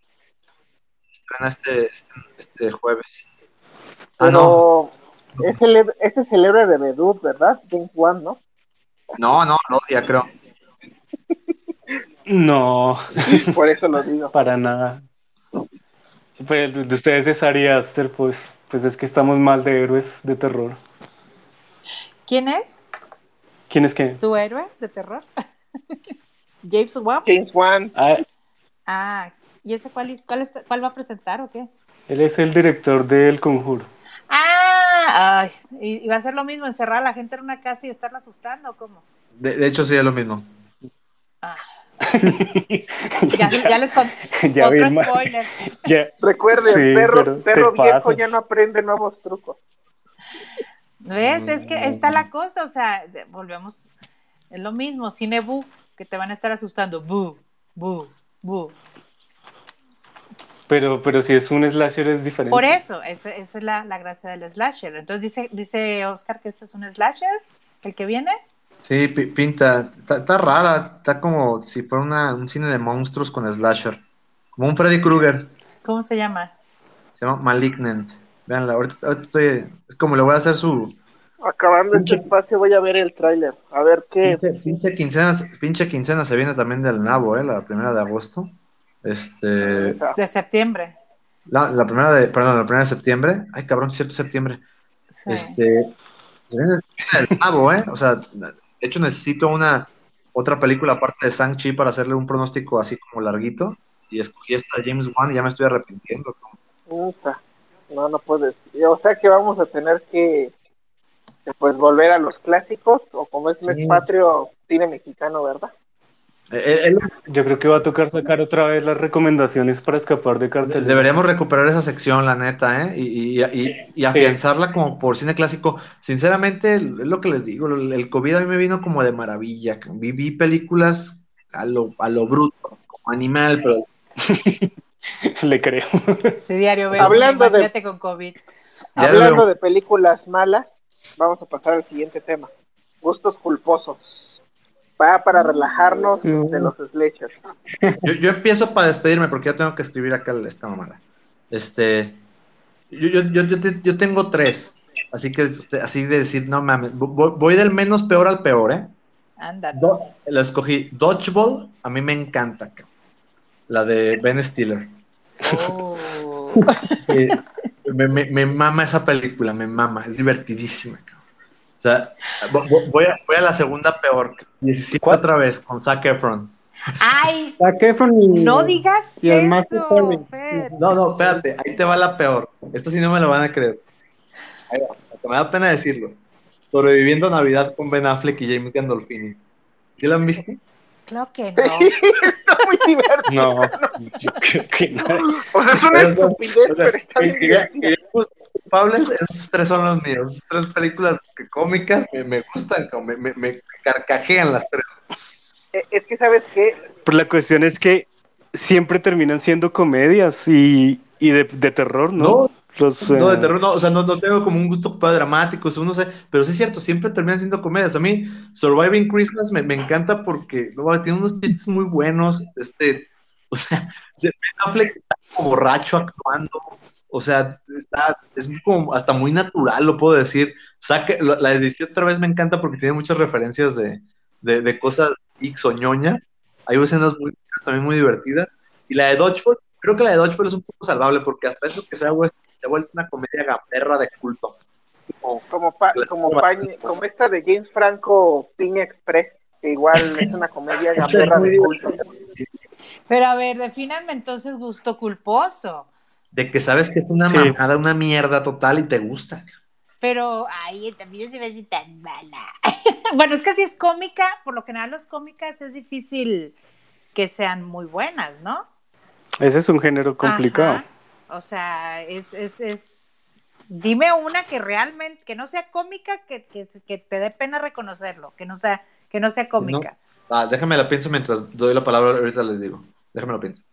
Es que es, di- es difícil, es difícil pensarlo. Sí, es O que... es que comedia romántica o drama. Pero puede ser musical, no sé. Sí, la que quieras. Claro. La que sea. A ver, dale. Kim. The estoy Notebook, pensando- dale, Kim. No. Ya sabemos que es de Notebook, ya sabemos. Sí, ya lo sabemos. Kim. Pero dale, cuéntanos. culposo romántico. Ya se, ya se me olvidó el nombre. Ay, sí. The Notebook. The Notebook. No, me gusta la no- de Indecent Proposal. Ay, la de, la de Demi Moore. Sí, la del millón de dólares. Ay, Kim, te me acabas de caer del pedestal ahorita. Es lo más aburrido del Por mundo eso esa es un gusto película. culposo. Por eso es un gusto culposo. Sí, Sí, tienes sí, que- claro. Sí, sí, sí. No sé, Kim va gusta. Ah. No, es que está, es tan ridícula, tan ridícula la, primi- la primicia, pero pero no sé, no se me gusta. Aparte Mira, yo- sale el Robert Redford. Guapísimo. Sale. Yo me acuerdo cuando salió esa película en el cine, porque yo ya, yo ya era Vilma Reyes en, el- en ese entonces. Y, este, y todo el mundo decía, no, imagínate una película donde te van a pagar porque, porque tu novio, tu esposa eh, se acueste con otro, ¿tú qué harías? Era toda una polémica esa película. Y cuando ibas a ver la película decías, ay, no, por favor, porque sale hasta moralina la película. O sea, eh, ya a mí No, me pero- gusta. Claro, totalmente es una pregunta que le tienes que hacer a tu pareja. No, pero el chiste, a mí me hubiera gustado que la película se acabara en que ella se va con el Robert Redford, fin, se acabó la película. Andy, por cabrón, No, pudo más pero- el dinero, y aparte era Robert Redford. O Pero sea, no, no, bueno. claro que sí, era un cuero ese tipo millonario, claro que te vas Bueno, con él. sí, pero la, la película no sé, o sea, era, era el chiste del matrimonio, de cómo se reconcilian y eso. No, no, a mí, a mí eso fue lo que la regó esa película. Si se hubiera ido con él, ya hubiera dicho yo, yes, perfecto. Yo también me hubiera ido con él y, y por menos dinero. O sea, Gratis. gratis me voy con él. Pero que se haya, que se haya regresado con el marido piojoso, ay no, qué horror, qué horror. Y esa escena al final cursi, ay sí, no, es cursi, es cursi. Ya tengo dos. ya apareció el A jefe. ver. Tengo dos. Estaba, estaba checando en mi colección porque dije, si es gusto culposo es porque la compré en verdad. Y a ver qué películas malas tengo aquí en la colección. Tengo la del planeta de los simios de Tim Burton. Me gusta. ¿Cuál? ¿Qué La del dijo? planeta de Tim Burton. La de, la de Tim Burton. Planeta de los simios, ay, güey, Sí. qué, qué película. ¿Sabes cuál también tengo? Hasta, hasta se le burla un exalumno, imagínense. Ya no te puedes. No, es que es muy mala, mala. Una que también tengo por aquí que es malísima. Es la de Alfie con Jude Law. ¿Ubican? Ah, Sí, sí. que quién, que quién sabe por qué esa película no es tan culposa porque hubo un sector del público que le gustó. Dijo, es ¿cómo, malísima. ¿cómo es posible que te guste esa película? No, sí es mala. Sí, no, sí es mala. Estaba, estaba checando esa, la de Alfie, con el planeta de los simios, sí, no mames, yo creo que la peor que tengo en la colección. Este, y creo que ya, creo que esas, creo que esas, Yo en la colección no tengo nada así. A ver, Vilma, suelta las tuyas. Es que es lo que estoy, no, lo que pensé, no me acordaba, pero, pero sí es, es que, es que de veras, yo como disfruto ver cuando se, se acaba el mundo. Me encanta ver que se acabe el mundo. me gusta. Ah, The Day me gusta- Tomorrow. Esa me gusta mucho, me gusta mucho 2012. Este, me gusta mucho, pero esa de veras, yo creo que la he visto 20 veces. La de Guerra Mundial Z, ¿cómo me gusta esa película a mí? o sea, Y ese, y ese es bien culposo. Ah, sí. ¿Te gusta? No, no, no, no, no, para nada. No digo que le metan perpetua a Vilma, Sí, no, porque es bien culposo. No es, no, no es aburrida, ¿cómo va a ser aburrida si se multiplican los zombies?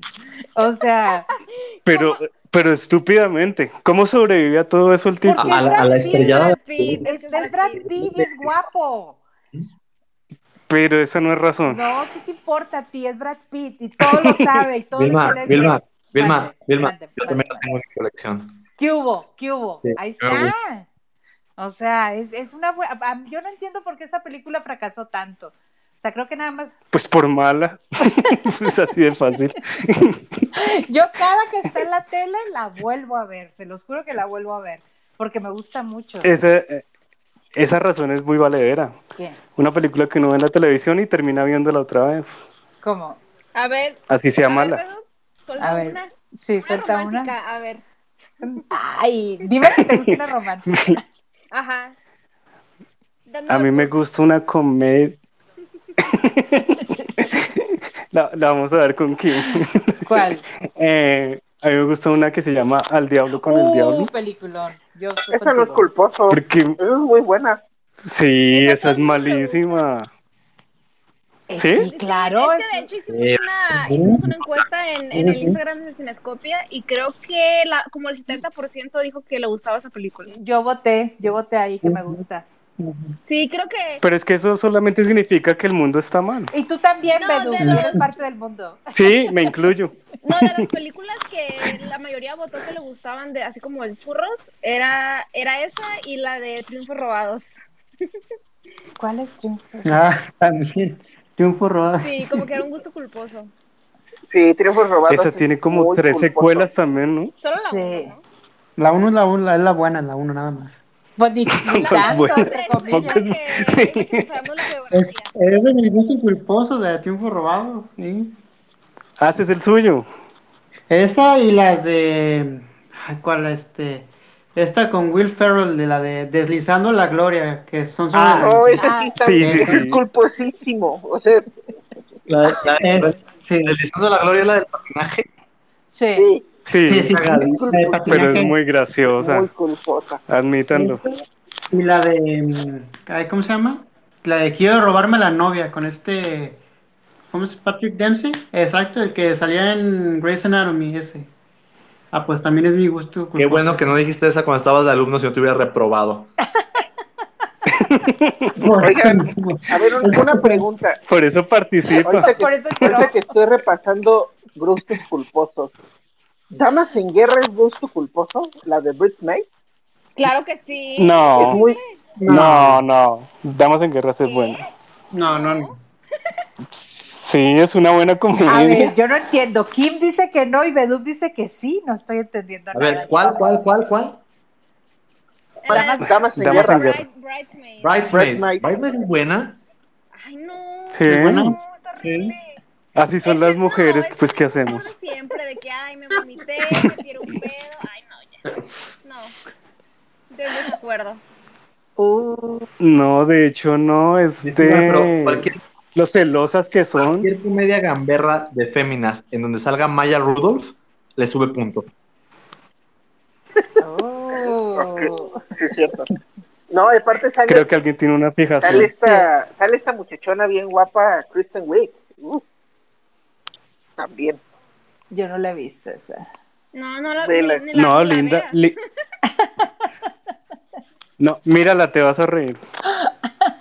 Y tú defines si es culposo o no. Bueno, yo voy a dar el veredicto porque se me hace muy raro que, Sí, que, sí. que diga esto y, o sea, Ajá, me sorprende de dónde se cayó de mi pez. Sí. no, pero que esté, que en este punto no estén tú y él de acuerdo se me hace muy raro. Estoy empezando a dudar de Beduk más bien. Algo le pasó. habla- Sí, hablando debería. de películas, Pero te toca mirarlo. Habla- hablando de ver, películas sí. de novia, yo tengo un gusto culposo, Los Casanovia, de, We- de Oh. Wedding Crashers. Ah, también sí.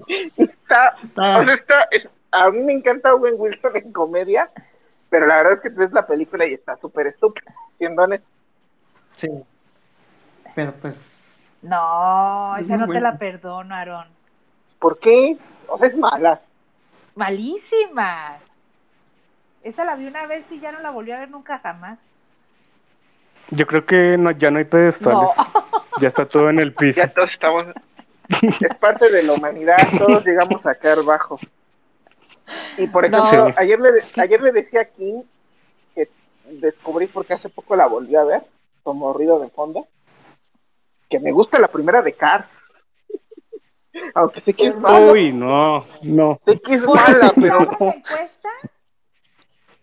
¿Qué? Ah, sí Sí, estaba en la encuesta también. ¿Pero Sí, por eso la la pusiste? Sí, ¿Y sí, por qué porque eligieron eso? Ay, Aarón. anónimo, Ah. pero ya lo, ya lo quemé aquí. Él mismo se quemó, tranquilo. Vi una, vi una de la encuesta. ¿Cuánto quedó la de no te metas con Sohan? Porque esa casi todos es gusto culposo. A mí me No, gusta casi esa. todos dijeron que no. ¿no? Yo Me- voté que no, sí. es, Déjame, sea, es déjame horrible. Creo que de- ya quitando a Uncle James, este, como, como si fuera la primera vez o todo lo decente de Adam Sandler y bueno, creo que ni siquiera dentro de lo peor de Adam Sandler es lo mejor. No, es que lo de, lo de Sohan, los primeros 20 minutos son geniales. O sea, se- son. Yo, yo decía, esto va para una genialidad cómica. Obviamente, después no, se, pie- se pierde todo en sus estupideces. Pero la crítica, la crítica al Medio Oriente es, es despachatada, violenta, sí. Le vale madre. Entonces, a mí esos primeros 20 minutos, pero claro que me atrevo a decir una arriesgadota de Adam Sandler, la neta. A mí sí me gustó esa. A mí me hace reír esa película. Mira, está más pasable golpe bajo. Que no ¿Cuál te metas con mm. No sé cuál es golpe bajo. Es la, es la con, con Adam Sandler que, que están en una prisión y que tienen Jugar que americano. andar jugando americano. Exacto. Ah, Está no, no más pasable golpe bajo. ¿Cómo se, ¿Cómo se llama el título original? Ah, The Longest Yard. De Longest Yard. O, o la Ah. herencia del señor Deep está aún más pasable. No, Eh, no no quiero irme, no quiero de manera no educada. Bueno, ¿Ya te vas? No sabemos qué. Sí, Bye. lo vetaron por decir Sí, esas, esas Lo vetó películas. Twitter. Por esos gustos Es culposos. más, la de Billy Madison está más decente todavía que la de No te metas con Sohan. Y eso que sí, esa sí está más, Sí. muy mala. Ah, no, o sea, no me acuerdo cuál es. No, mira, es que aquí, está- aquí- aquí puso Kim. Sohan quedó en 34%, no fue de las... Yo voté que sí, a mí sí me gusta esa película. Pero, eh, ¿cómo quedó la encuesta? ¿Cómo, cómo fue el top o qué? Ah, 33% dijo que sí le gustó. Ajá, Que no. perdió. Sí, votó el- el 66% que no. A nadie le gusta eso. Más Sí, que Vilma y el Fer. No, pero me refiero a todas. A todas, ¿cómo quedó? Ah, ¿Lo tienes? sí, sí. A ver. La del, la del Diablo con el Diablo, que es de las quedó en primer lugar, porque esa, esa le gusta a todo mundo, ¿eh? Esa es muy No, buena, sí, esa esa no es- película. Esa no está tan Es muy culposa. bueno. Sí, Es que- no, es, no está culposo. Para ¿Sabes, Beduga es cuál culposo. sí te, ¿Sabes cuál si te hubiera dicho que está muy culposo? George de la Selva. Hablando de Fraser. Ah, Ay, no, qué horrible está eso. Pero la canción de intro está muy buena. Ah, ok, eso sí. Sí es pegajosa. La de George, George, George Sí. de la Selva. Ah, ok, No va. Pues estas son las películas que, que votaron. Eh, The Wedding Singer, eh, 37% que sí le gusta, 63% que no. Es fatal esa Eh, película. las dos películas de Sex and the City, tre- Uy, Dios. 35% que sí le gusta y 65% que no. Fran le gusta esa película. Pero, pero, pero la cuestión es que sí la vieron. Claro. Yo no, yo no la vi, pero... Yo sí. No, yo tampoco. Yo sí. Pero yo vi la primera temporada de la serie y no me gustó. Entonces menos iba a ver las películas. Sí, no, es insoportable Sí, esa vaina. no me gusta. Tienen más problemas que... Ay, está bonita la ropa. Bueno, síguele. sí. Vilma siempre encuentra... Porque soy positiva. Hablando de, pel- hablando de películas de moda, otra película de gusto culposo pasante de moda. Esa ni la vi yo. es- con Robert De Niro. Sí. No la he visto. Ni yo. Está Mm. bonita. De Niro Mm. metiéndose en cada idiotez. Pues hay que pagar la Hizo, renta. hizo una con Zac Efron también, ¿no? Que malísima. La del abuelo, Ajá. el abuelo, no me acuerdo cómo se llama, pero Big Daddy, no me acuerdo si se llama así. está en, está en, creo que está en Prime, en Prime Video, pero o sea, Mi abuelo es un peligro. E- Esa, yo la Esa. yo vi como 10 minutos y la quité, me acuerdo. Estaba en Netflix antes. Lo mejor que ha hecho últimamente es el comercial Confederate. Lo mejor que he hecho se llama The Irishman. O lo más decente. Ah, no, de. Joker también. Y que- Bueno, ver, seguimos, seguimos con... eh, Al Diablo con Sí, el dale. Diablo tuvo 73% de aprobación y, ¿Ves, Bedu? y 27% que, que no. Le fue Le- re súper bien. bien, le fue muy bien. Es que eso es una gran Sí. película. Des- No. Es, es que sí, es un gusto culposo muy, no sé, como que sí, pues sí te da risa, está demasiado ridículo.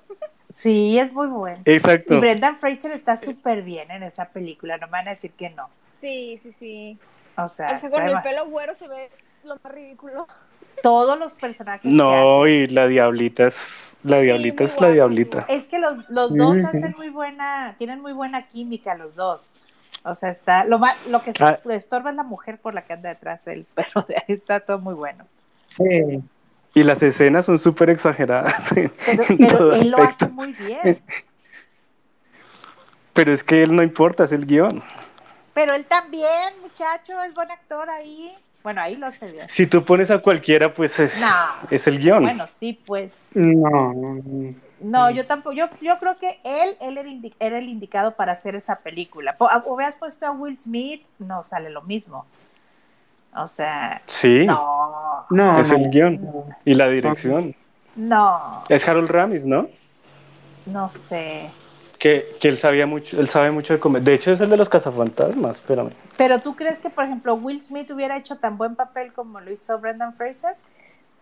Ay, Pero es, Es que, que- ustedes le dan mucha importancia a los actores. Sí, es que yo también Oh. opino que, que el guion también estaba muy, muy padre, o sea, cualquier actor, con, porque tampoco es como que digas, wow, Sí, su exacto. actoral es como enorme, pues, o sea, son cosas como, siento que es una actuación como muy bien para lo que es, pero no es algo que exija mucho tampoco. No, pero, Entonces- pero la cara de menso que tiene el Brendan Fraser sí es muy buena. O sea, esa, Ah, la- o sea, esa cara de menso que tiene, eh, o sea, es un, mens- es un tipo guapo con cara de menso.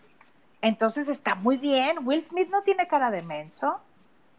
Mira, el director de Los cazafantasmas, el director de, eh, de Groundhog Day, que es un peliculón Ajá. en comedia, eh, del pelotón chiflado. Oh, sí. Es un gran Y director. te olvidaste, es de, un te gran olvidaste de director otra que hizo que, en comedia. que es de comedia y es muy buena. Animal House.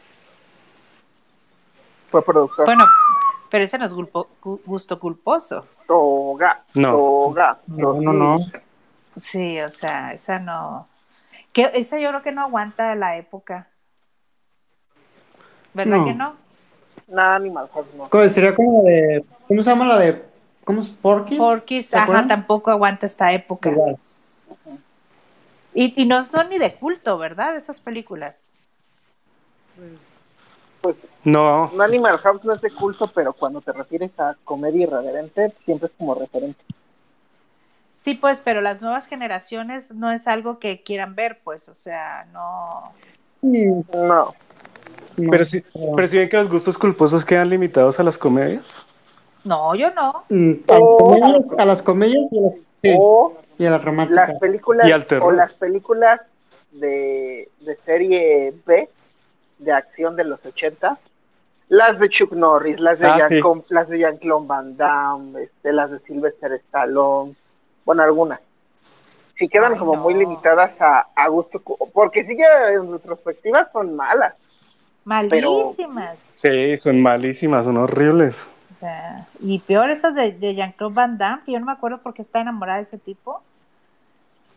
Y ahora que lo veo, digo, Dios santo, qué bueno que nunca me peló. Y la dirección de esas películas era horrible. Todo era horrible, Bedu. No tenía nada de imaginación, nada, Todos nada. hacían lo mismo, todos. Y luego te acuerdas de este Nico, el actor este Steven Seagal. Ah, no, es que ese sí Ah. es una, una tabla. Qué bruto, qué cosa tan mala ese tipo. Y tuvo su pequeño éxito, ahí tuvo su exitizo, como dices. O sea, pero bueno. No, no, ese todavía saca, hace, hace rato. De hecho, se ven todavía, ¿no? Esa No. ya no hace nada, ese tipo, ¿no? Pues lo último que, que sa- salió de él fue de que er- era como que muy amigo de, del Kim Jong-un, de ahí del, Ah, del, del- de Norcorea, nada más. Ah, peor tantito. Pero así como que peli- pero, sa- pero estuvo re- vigente hace como un que unos 10 años que sacó muchas películas que, que eran directo a DVD, que eran de acción, o sea, ¿No? sí, es que eso. O una, Es que una, anécdota, que una anécdota de mi época de mi época trabajando en, en un videoclub. Esas películas se rentaban y se Ah, acababan las copias. O sea, había gente que te veía preguntar por la nueva película de Steven Seagal y solo te daba como, pues mucha gente decía, o como la productora obviamente decía, pues ese Steven Seagal a lo mucho te daba cuatro copias para rentar y las cuatro se acababan y te preguntaban todo, había gente que te preguntaba todos los días, ya llegó la película, ya te regresaron la de Steven Seagal, ya te la regresaron y yo así de, no manches, es en serio, o sea, este tipo apenas no lleva, ya lleva 20 años o 25 que saca puro churro y los, y los siguen buscando. Pues tiene su éxito. Eso, eso, esos me suenan a, a los antivacunas. Ándale. Igual- igualitos. Bueno, a ver, Kim, termínanos de decir cuál, qué gustos culposos ganaron, porque yo creo que ya nos extendimos. Sí, dale, Ah, dale. ok, va. ¿Y cómo las eligieron? Perdona, Kim. Ah, hicimos una, hicimos una encuesta en Instagram. Eh, o sea, primero, pre- Ah, primero preguntamos que nos dijeran gustos culposos. Y de ahí elegí como unos 12 o 13 y en esos eh, puse encuesta de si les gustaba o no. Ah, ok. Entonces, así, Listo, esa listo. fue la mecánica.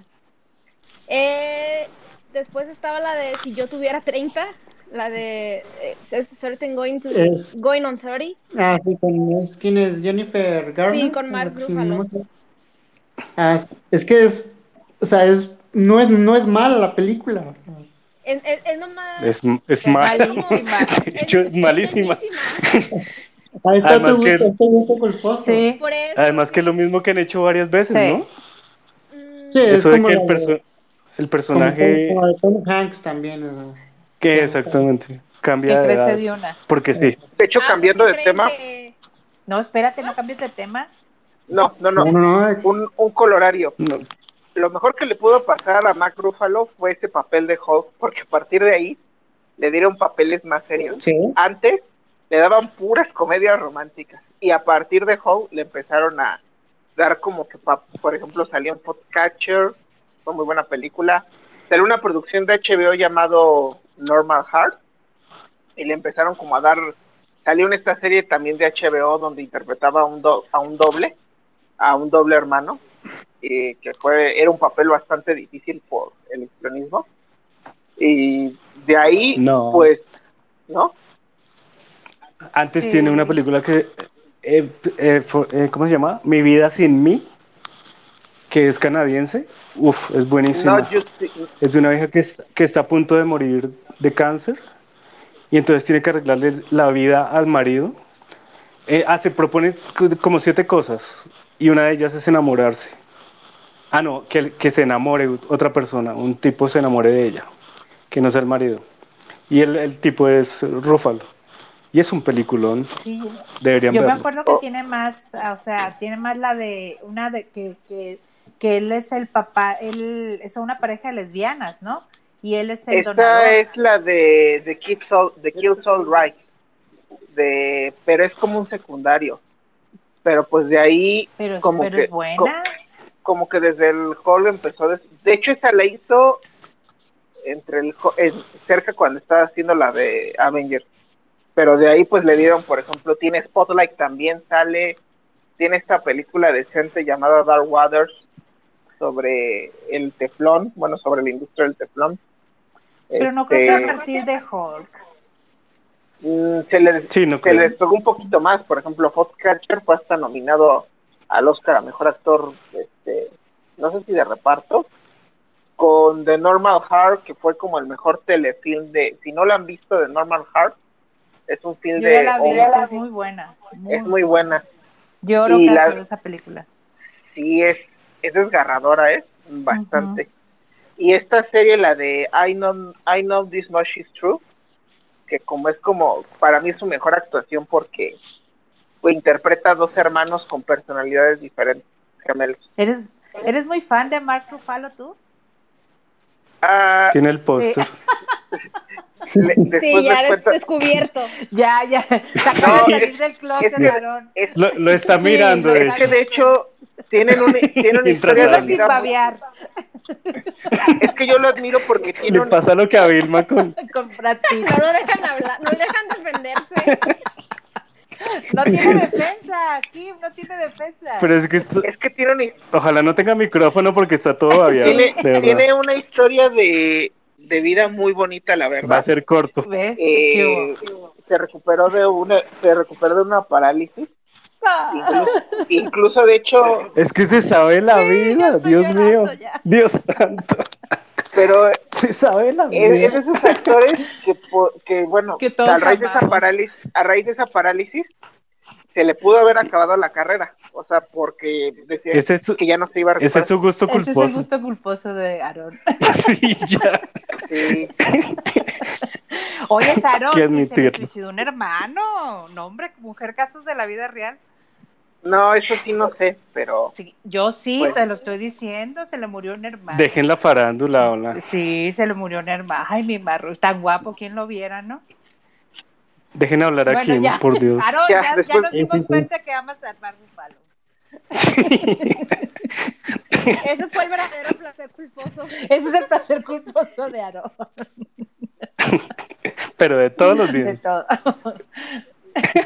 perdón, Aarón, perdón. Uy, y, y eso que no hemos hablado de Robert Pattinson porque si no de su, as- de su ascenso Cuéntanos, cuéntanos su vida.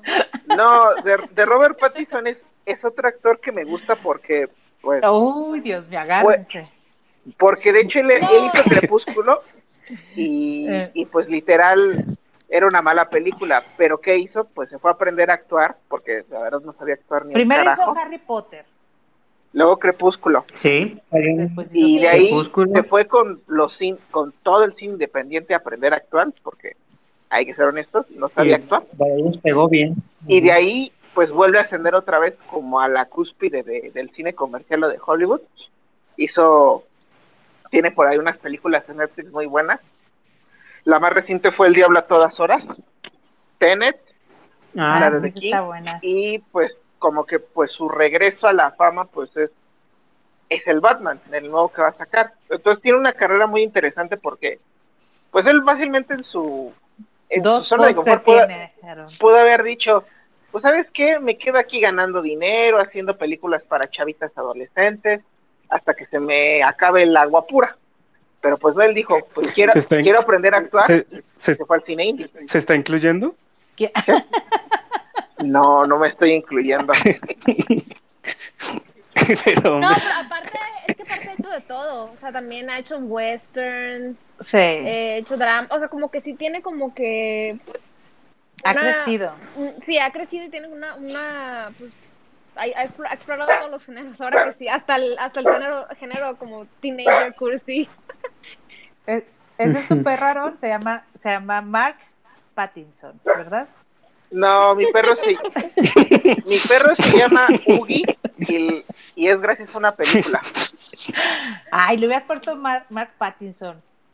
No, padre. el primer nombre en la, es lo que da. El. El primer nombre era Milo, pero dije otro Jack Russell llamado Milo, no, gracias. No. No, bueno, a este ver, mundo deja no- que, que Kim termine de decirnos quién ganó, pues. Vamos. Sí, sí, sí. ¿quién va a quemar Sí, eso ah, listo? con eso. Kim. Ah, de hecho no les dije que esta la de la de si tuviera 30, esa este, tuvo 63% de aprobación Wow. y 37% dijo que estaba muy ñoña. Yo dije que Eh. estaba ñoña. Eh, después la de No te metas con Sohan, eh, esa tuvo 34% de aprobación y 66% que no. Eh, luego tenemos The Fast and the, Fu- and the Furious Saga, esa tuvo Jesus. 25% de aprobación y 75% que no. Ah, ¿Ves? No está tan mal, no está tan mira, perdida la humanidad. Ya ves, ya ves. Sí, ¿Eh? Hay esperanza. renovas, renovaste mi Hay fe. esperanza, hay esperanza. Después cuál otra? eh, está Love Rosie. Y la- Eh, yo Love ni la he Rosie. visto, pero No, igual ni tenía idea. 44% de aprobación y 56% que no. Estuvo medio Pues, reñida. Esa fue la más. No, no sé. Sí. Pero eh, del autor de P.S. I Love You. Entonces, va a ser algo pan con lo Ah. mismo, ¿no? sí, quién sabe. Sí. Eh, tenemos Cars y el 58% aprobación y 42% que no. Yo no sé por qué pusieron Cars. No, Claro. yo- Ah, es cierto. Sale Mar, sale Mar Ruffalo no molestes más a ¿Quién sale? Bueno, Después está Star Wars The Last Jedi fatal. y 45% de aprobación y 55% que no. Eh. Luego está Elizabeth Town. Eh, Ay, Dios. con- esa no la he visto yo, pero. Yo la empecé a ver y me dormí. Esa no es tan mala. Ese tiene el No. 42%, ¡Oh! uh, 42% de aprobación y 58% que no. De hecho, creo que esta fue de eh, of the Caribbean, ¿no? Para Orlando Bloom. Es una. es- ay, ¿a poco? Ay, Bedu, yo me acuerdo que esa me dormí. Es que siento que era como la cúspide de la carrera de, de ambos, de, de Kirsten Dunst y de Orlando Bloom. Sí, Kirsten venía de hacer, venía de hacer el hombre Spider-Man. araña Ujú, y Orlando venía de Sí. Piratas del Caribe. Sí, exacto. Sí, sí, sí. ¿Y qué pasa? Pues, ¿Qué, qué tiene que ver? un quería quitarse de encima pues. eso. La Es un siguiente. Ah, tenemos, ah, Me Before You. ¿Cuál? La de Me Before You. Yo antes Ajá. de ti se llama en español. Ah, ¿Qué Dios es esto de, del, del enfermo, no? Ah, no, es, no, perdón, es cuadrupléjico. Yo te, Cuadrapléjico. Ah, rápido, Ah, es con rápido un colorario. Si esa película tuviera otra actriz, sería mucho mejor, pero Emily Clark es una tabla actuando. ay, no, la Pues, historia es eh. cursi en general. Ah, yo vi el, Yo- yo yo vi el trailer. Es- y- es el sí, guion. Sí, no, no es la actriz. Sí, Pero, no, no, esa, bueno, esa tuvo- película es, es mala. Y no la vi. Tien- Yo tampoco la vi completa, solo me sé pues, en lo que sacaba, ¿no? Ajá. Escucha que tiene 7.4 en IMDB. ¿Qué? Uf. Tú- Sí, Altísimo. está muy alto. La mayoría ¿Cuál película? sí Yo antes de ti. Esa, eh, Me Before You. Ay, no manches. ¿Por qué les es casi MBD? O sea, es la mezcla, es como Phil Affinity, o sea, es la mezcla entre el público y los críticos. Es, es un volado eso, no, no, o sea, no puedes confiar. Sí, sí, sí. Pero que digo que tiene mucho. Este tuvo 39% que sí y 61% que no. Entonces, pues no. Ahí, pues me medio reñido, no sé. Después está la de Troll. No sé quién puso esto. Mm. Eh, tuvo 21% de aprobación y 79% que no. ¿A quién Y se la ocurre? última fue la de Bring It On, Triunfos Robados, que 65% dijo que sí y 35% que no. Entonces eso también fue... Ah, Favorita. mira, eso, también Ajá, pasó. eso pasó. O sea, las que pasaron fueron eh, Triunfos Robados, la de Al Diablo con el Diablo y la de Si tuviera 30. Dios santo. Y la de Cars. Digo, aprobadas, pasó entre el público. aprobadas por el público sin escopia. Bueno, hay esperanzas, Bedu. Pues sí. Yo pensé que iba a ser peor, la Chicos, verdad. ¿algún No. otro gusto culposo para ya pasar a la sobremesa? A las bebidas uh, coquetas. pues, A ver, ahí Jorge. pues oh, hay, hay va- hay varias. De hecho, pues casi todas las comedias románticas son como que mi gusto culposo, o sea, de cual- casi, cual- casi de todas. Con todas lloras. Excepto- Mm. Sí, yo. Sí, sí, Oigan, excepto las de Julia Roberts, esas sí son de mis favoritas. ah, ¿Ibas a hablar, Bedu? ¿El beso francés lo consideran culposo? A mí me parece bueno. Si lo das, es muy bueno. Sí, por eso. ¿La película? ¿Cuál? Sí. La de Meg Ryan. La estoy buscando. No me acuerdo. Es que Meg Ryan es una debilidad, la verdad. Ay, ¿Es tu debilidad? La de... Yo- me- ¿Cómo se llama? ¿Cuál? Sí, la que es con Tom Dime. Ah, la de You Got Mail. sí. Esa.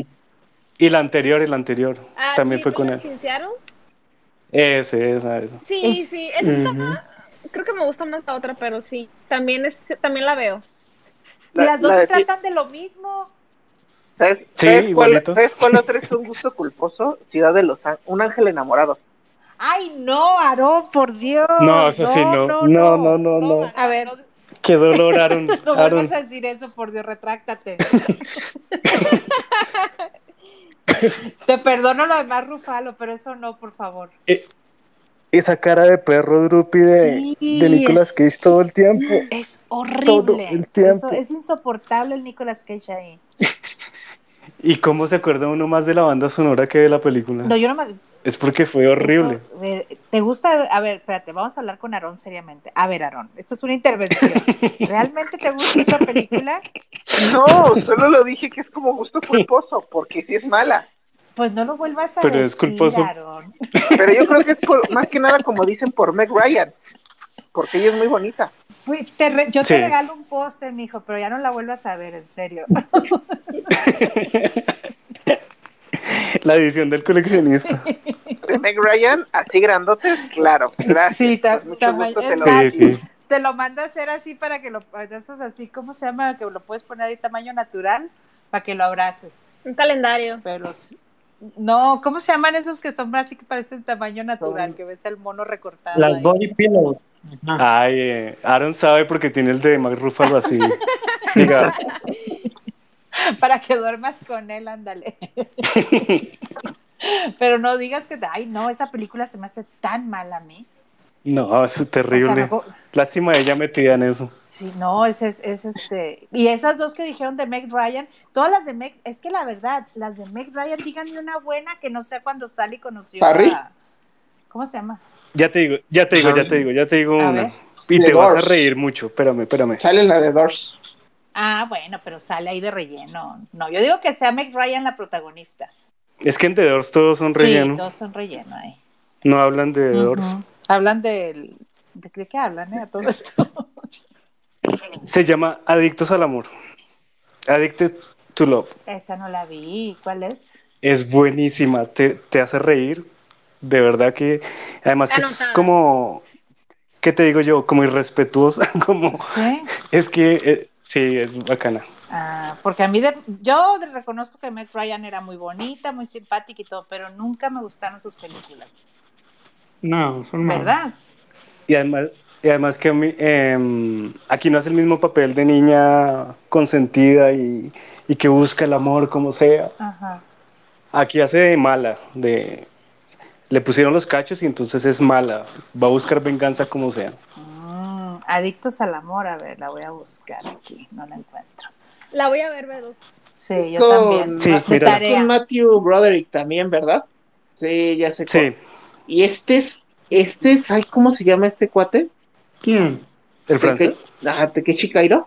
No, creí que era Paul Roth, Sí, es. la verdad. Ah, aquí está, es del 97. Quién sabe si la vi, la verdad. Pero sí me acuerdo que a mí Meg Ryan no es. O sea, sus películas no, nomás no. No, no hay una que me guste mucho. Y todas se me hacen iguales. Yo las veía por ella. Pues sí, porque. oh, No hay nada que hacer. ah, Otro gusto, pues igual. otro te- gusto culposo. Mm, mm. Ah, ¿quieres que nombremos otro? Sí, otro gusto que tengan antes de irnos. Mm, a ver, a ver, a ver, a ver, a ver, a ver, a ver. Ay, no me acuerdo. No. Una pues no pregunta. sé. A ver, ¿The ¿quién? Hangover lo considerarían Entre gusto los- culposo? Ay, a mí la uno se me hace muy buena, la verdad. Sí me reí. ¿Sabes qué? Yo me reí cuando salen las fotos. Toda la película no me trajo chiste. Ah. Pero cuando salen las fotos es cuando me reí. Pues la 1 es la, la, la uno es la única buena. Sí, sí. la 2 y la sí. 3 es, es, la, es la misma, pero en, en diferentes Exacto. ciudades. Y ya no Sí. te chiste. Ajá. Sí, no, la única, la 1 es la única buena. Pero esa sí se considera buena, ¿no? No es así como que tan mala. Sí, no, esta sí está, es que sí es, o sea, sí es buena, Tuvo su... en especial considerando quién la dirigió, pues, este Todd Phillips, pues, o sea, pero... Ah, Sí, es buena. to- es cierto, ¿verdad? El de... Del Joker.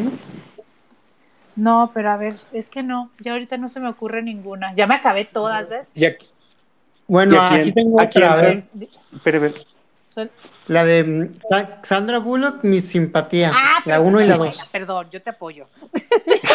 muy. ¿Cuál muy buenas? Es son muy buena, es No. muy buena. No, claro Vilma, sí, por Dios. Solo porque-. No. Solo son buenas porque la verdad Sandra Bullock, bueno, o tienen cierta fama porque No. Sandra Bullock es muy carismática, pero de ahí en fuera son muy Sí, es malas. No, pero es muy bueno. el- eh, Sandra Bullock con este, ¿cómo se llamaba el Benjamin. Benjamin, ¿cómo se llamaba el otro actor? Ah, Este, este, los tres que salen, o sea, es Sandra Bullock, el que es el maquillista y el, de- el otro detective. es, Este, es- Ben- no, es- Benja- es- es Sandra Bullock es Benjamin William- Bratt. es que es Benjamin- Willy- bueno, es Y que ahí tienes Michael razón. Uno es William, eh, uno es William Shatner. No, Pero no, es William Shatner solamente es el, es el juez. es el no. juez. Es el que hace. es Sandra, Michael luego- Caine y Benjamin Michael. Caine también Michael sale. Son, los- son, son los, los que rescatan la Eh, son película. buenísimos, los tres juntos son buenísimos. Sí, son, son muy Sí. buenos, pero si, los, si, no, si no estuviera alguno de los dos o de los tres, estarían. Esa película estaría Sí, perdida. es, no es- sería- o sea, es, es tonto y es muy predecible, pero ellos tres, a, a mí ese papel que hace el Michael Caine del, del, del maquillista Del- es buenísimo. Sí, Y cuando llega... ¿Tú la viste, Kim? Perdona, perdón. Sí, Que si la vi, Sí, muchísimo, no me acuerdo, pero no, nunca fui fan, la verdad. sí. ¿A ti no, no te Igual. gustó, Bedu? No, Oh, nada más, nada más la premisa se me hacía estúpida. es muy divertida. No, Sí, la idea original ya se me hacía estúpida. Es que está muy bien porque se están burlando de los, de los concursos de belleza. Es que se me parece, se, se me, se me hace como White Chicks. Me suena como algo así. Pero, o sea, es que. No, no, no es tanto como White Chicks, o sea, es como que. Es, es un poco más de. Es un, es un poco más de comedia, pero no de comedia así de. de pues, mm, o sea, de. De negros. Pues, Oye, sí es cierto. White Chick también entra en gusto culposo. White Chick también. White Chick entra en gusto culposo también. Sí, o sea, no, no, no. Perdóname, pero White Chicks ya es de culto, ya es una película de culto. No me gusta. No, No, ¿el eso- culto de quién? Ese es de meme. ¿Quién tiene ese culto? Ese es de meme. Por No, Dios. ¿De sí, ya, meme? ya O es una sea, película se de- hizo de culto por los memes. Por los pero de ahí fuera. Exactamente, solamente por eso, pero no puedes negar que la, la, trascend- la trascendencia casi histórica en, en internet que esa película generó, o sea, es, como es, son, es como Scary Movie, o sea, es igualito. No. No. No, Scary Movie tiene muy buen humor. Difiero. La 1 y la Sí. 2. Honda, Toyota. No, la, la, la dos es horrible. y 5 son asquerosas. No, Ahí la está dos es otro- inmunda. Otro gusto culposo. La, la, la Scary Movie a partir de la De la 2. 3 en adelante. Sí, esas sí eran buenas las primeras, pero, pero ya después se degeneró. Gusto culposo lo mismo que son tan son tan malas que son buenas. Mm, El no. cine serie No, B, ¿te no. refieres? Ahí entra Charnado. Esas pues, Ay, no, no, tú, no. Vilma, tú no eres fan de Charnado, no inventes, ya. Pero ya. de la 1, ya te Ya- dije. No, no inventes, ya confesaste. No, no, no, eso no es ser ah, fan. no, La todas. llanta asesina, la cama asesina, los tomates asesinos, los payasos asesinos. No, ay, No se metan con los payasos. Medu, te voy a bloquear, adiós. Que no- ahorita estábamos hablando del slasher y hay muchos slashers que son gustos culposos. Sí, hay muchísimos. ¿Cuál? Por ejemplo, a mí me da un poquito de pena admitir que me gusta Arrástrame al infierno. No me acuerdo cuál Es que, o sea, es con Sam Raimi, es el director Sam Raimi. Sí, o sea, es, es una película que no se toma en serio, pero es muy, es muy chistosa. Es muy chistosa. en es- Sí, sí, sí. O sea, de cierto modo es como que si fuera mm, del mismo universo de, de Evil Dead, más o menos. o sea, Ándale. Pero a mí me es- gustó lo de los gitanos. ¿Cuál? Que sea una gitana la que puso la maldición. Esa. Ah, está- es como, es, pues fue como que algo innovador, ¿no? De que fue una gitana, porque casi, bueno, yo, yo no he visto muchas películas sobre gitanos, ni nada de eso. De pronto Thinner de Stephen King. Eso también usó los gitanos. No. Stephen King también Ajá. tiene muchas películas que son gustos culposos. Eh, sí. El Cadillac, no sé si han visto una que se llama El Cadillac de, de, de Dolan. No. También es, es, No. es igual, va a ser una obra de Stephen King. Y es también, es muy mala, pero la verdad es que. ugh, ¿Es la de Se Christine? ¿Qué? Es la de Christine, Es ¿no? Christine, ¿no? Christine Christine. Slater, sí. Sí, esa es la de, es la de, es malísima esa película. Sí. Pero te diría, es- se la pasas por ser Stephen King y te diviertes un rato. Nah. Eh, es que a Stephen King le quiere pasar todas y no se puede. Sí. Otro para ser culposo de, de Aaron. No tanto. ¿No? Por ejemplo, de Stephen King hay, sí hay películas, bueno, hay películas en su obra que no me han gustado. Por ejemplo, no me gustó Doctor Sueño, me dio sueño. No. Ay, malísima. Horrible. Cómo se meten con el resplandor. Sí. ¿Cómo? sí. Bastante Ay. malita. Y tiene otra, la de, ay, la del perro, ¿cómo se llama? Cuyo. Cuyo. Cuyo. No me gusta mucho Cuyo. Mm, No, a mí me parece que es igual a la novela. Igualito. ¿A poco Igual. la novela también es un perro ahí que está atacando y ya? Sí. Qué aburrido de leer Tienes eso. rabia. Y eso lo, y lo, eso lo lees, qué aburrido. De hecho es muy, se lee muy rápido. Pero muy rápido. Es muy, dina- es muy dinámico. Perro ladrando. grrr, esto es lo que escribió, ¿no? No, porque es que la parte del auto, como te decía la otra vez, la parte del carro es súper tensionante. Ah, Ujú. ah, sí, es cierto. Ya Sí, tocado ese esa tema. parte. ¿Y cuál otra? A ver, díganme otra, para reírme. Mm. Uf, pues, oh. Ya, se los acabaron. A mí me gustan las de las de los animales gigantes, tipo, ¿qué les digo yo? Bueno, pero es que Como la de. Lake Placid, ¿Cuál? Ah, La del sí, cocodrilo claro, gigante. gigante, la que la anaconda y esas cosas, sí. sí, esas también son. Las serpientes en el, Usualmente las las serpientes en el avión. No, Tiene que no, ser no gigante. La anaconda es gigante. No, Godzi- las, las Godzi- Godzilla, King Kong, todas esas. Sí, todas Mm. esas. Ay, Te toca verlas. pero son Fíjate buenas. que, fíjate que el género de monstruos no lo considero tan malo. O sea, cuando viene, por ejemplo, originalmente de Japón. El, el género, tiene un nombre ese género, de las peleas de monstruos. Kaiju. ¿Cómo? Kaiju. Kaiju.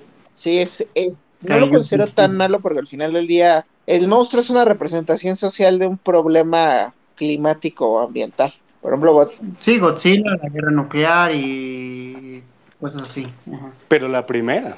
Sí. Pero ya después a partir de ahí es básicamente lo mismo. hablando de monstruos, le he tirado mucho a Guillermo del Toro, pero tengo que admitir que Titanes del Pacífico me gusta mucho. Es bueno. No, por Dios. A mí también me gustó mucho.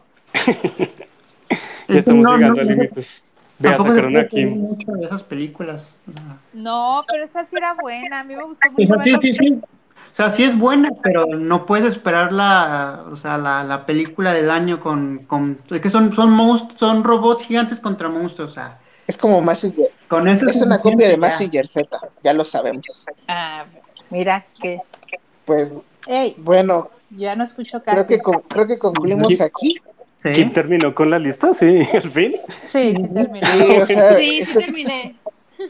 Este tema podemos, yo creo que podemos dedicarle todo un podcast especial a puros gustos culposos. Sí, Sí. Fácil. Pero juzgando.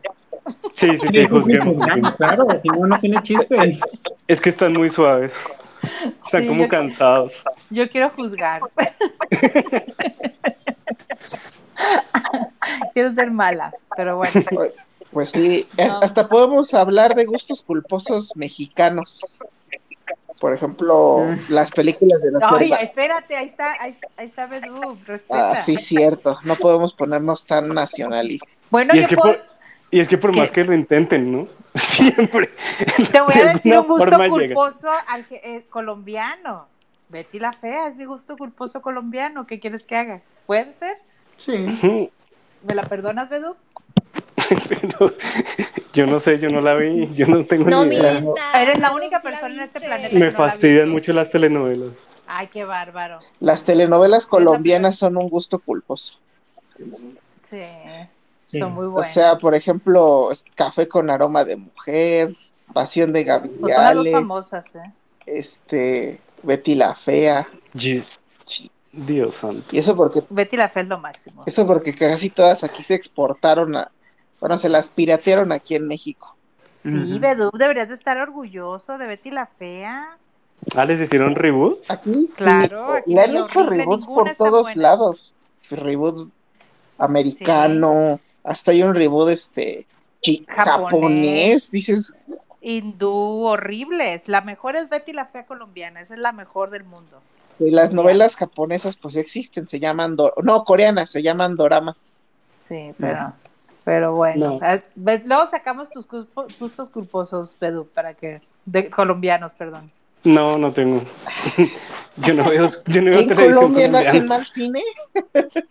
pero yo no, No. lo veo. Uy, Él no lo ve. aquí hay que aplicar el meme de no como el señorito que Sí, iba a ser Bedú. Mándanos una Sí, foto. sí, sí. Dale, dale. mírenlo, con- mírenlo consumiendo basura cha- o películas chatarra. No como el señorito, yo consumo puros festivales. Puro festival consume él, nada de Betty la fea. Sí, fuera de Colombia. Ah, Debes bajarte, Bueno, amigo, chicos. debes bajarte más con el pueblo, a los gustos del pueblo, no, para comprenderlos. dejaría, de- dejaría de ser Bedú, déjalo en paz, ¿no? ¡Ey! Te estoy defendiendo, muchacho. Y se me Pero fue. esa, esa no es pregunta para mí. Por, No está de acuerdo. por eso, no está de acuerdo. Está de acuerdo. Te estoy defendiendo, te estoy defendiendo, pero bueno, ya se nos hizo de noche, Ya muchachos. nos vemos, muchachos. Este fue un gusto Sí. platicar con ustedes. Nos vemos aquí la siguiente semana. Sí, un gustazo Y, hablar. y, y todo lo que anotaron, véanlo, por favor. Claro, amigo. No, si yo al rato te voy a volver a preguntar porque este, Me pasan el acordeón. no sirve. ¿Sabes qué, Kim? Deberíamos de ponerlo en Twitter. Recomendaciones de la semana. Sí, ¿no? Pues yo, yo Sí. creo, yo creo que hay que platicarlo para abrir cosas. Oigan, sí, está buena la idea, está buena la Y idea. especialmente Sí, porque pues. la cartelera ya está muy, está muy chafa últimamente. Sí, por lo menos. Dos años. Sí, no, hay que, hay que poner, hay que poner este, estas recomendaciones para que, digo, por lo menos ver algo diferente a lo que está ahorita en la cartelera, porque la cartelera está fatal. Entonces, Sí, ¿cómo, eso, cómo eso dijo se el llama? boss. cómo se llama la sección? Escápate de la cartelera. Recomendaciones para escapar Ah. de cartelera. Órale, se abre sección. Va. Retomamos. Retomamos, esa Retomamos. sección. Listo. Sale, vale. Vale. Órale, pues. Nos vemos, muchachones. Hoy que duerman. Cuídense. Bye. Que Próximo martes. Bye. Próximo martes nos hablamos. Próximo martes. Bye. Bye.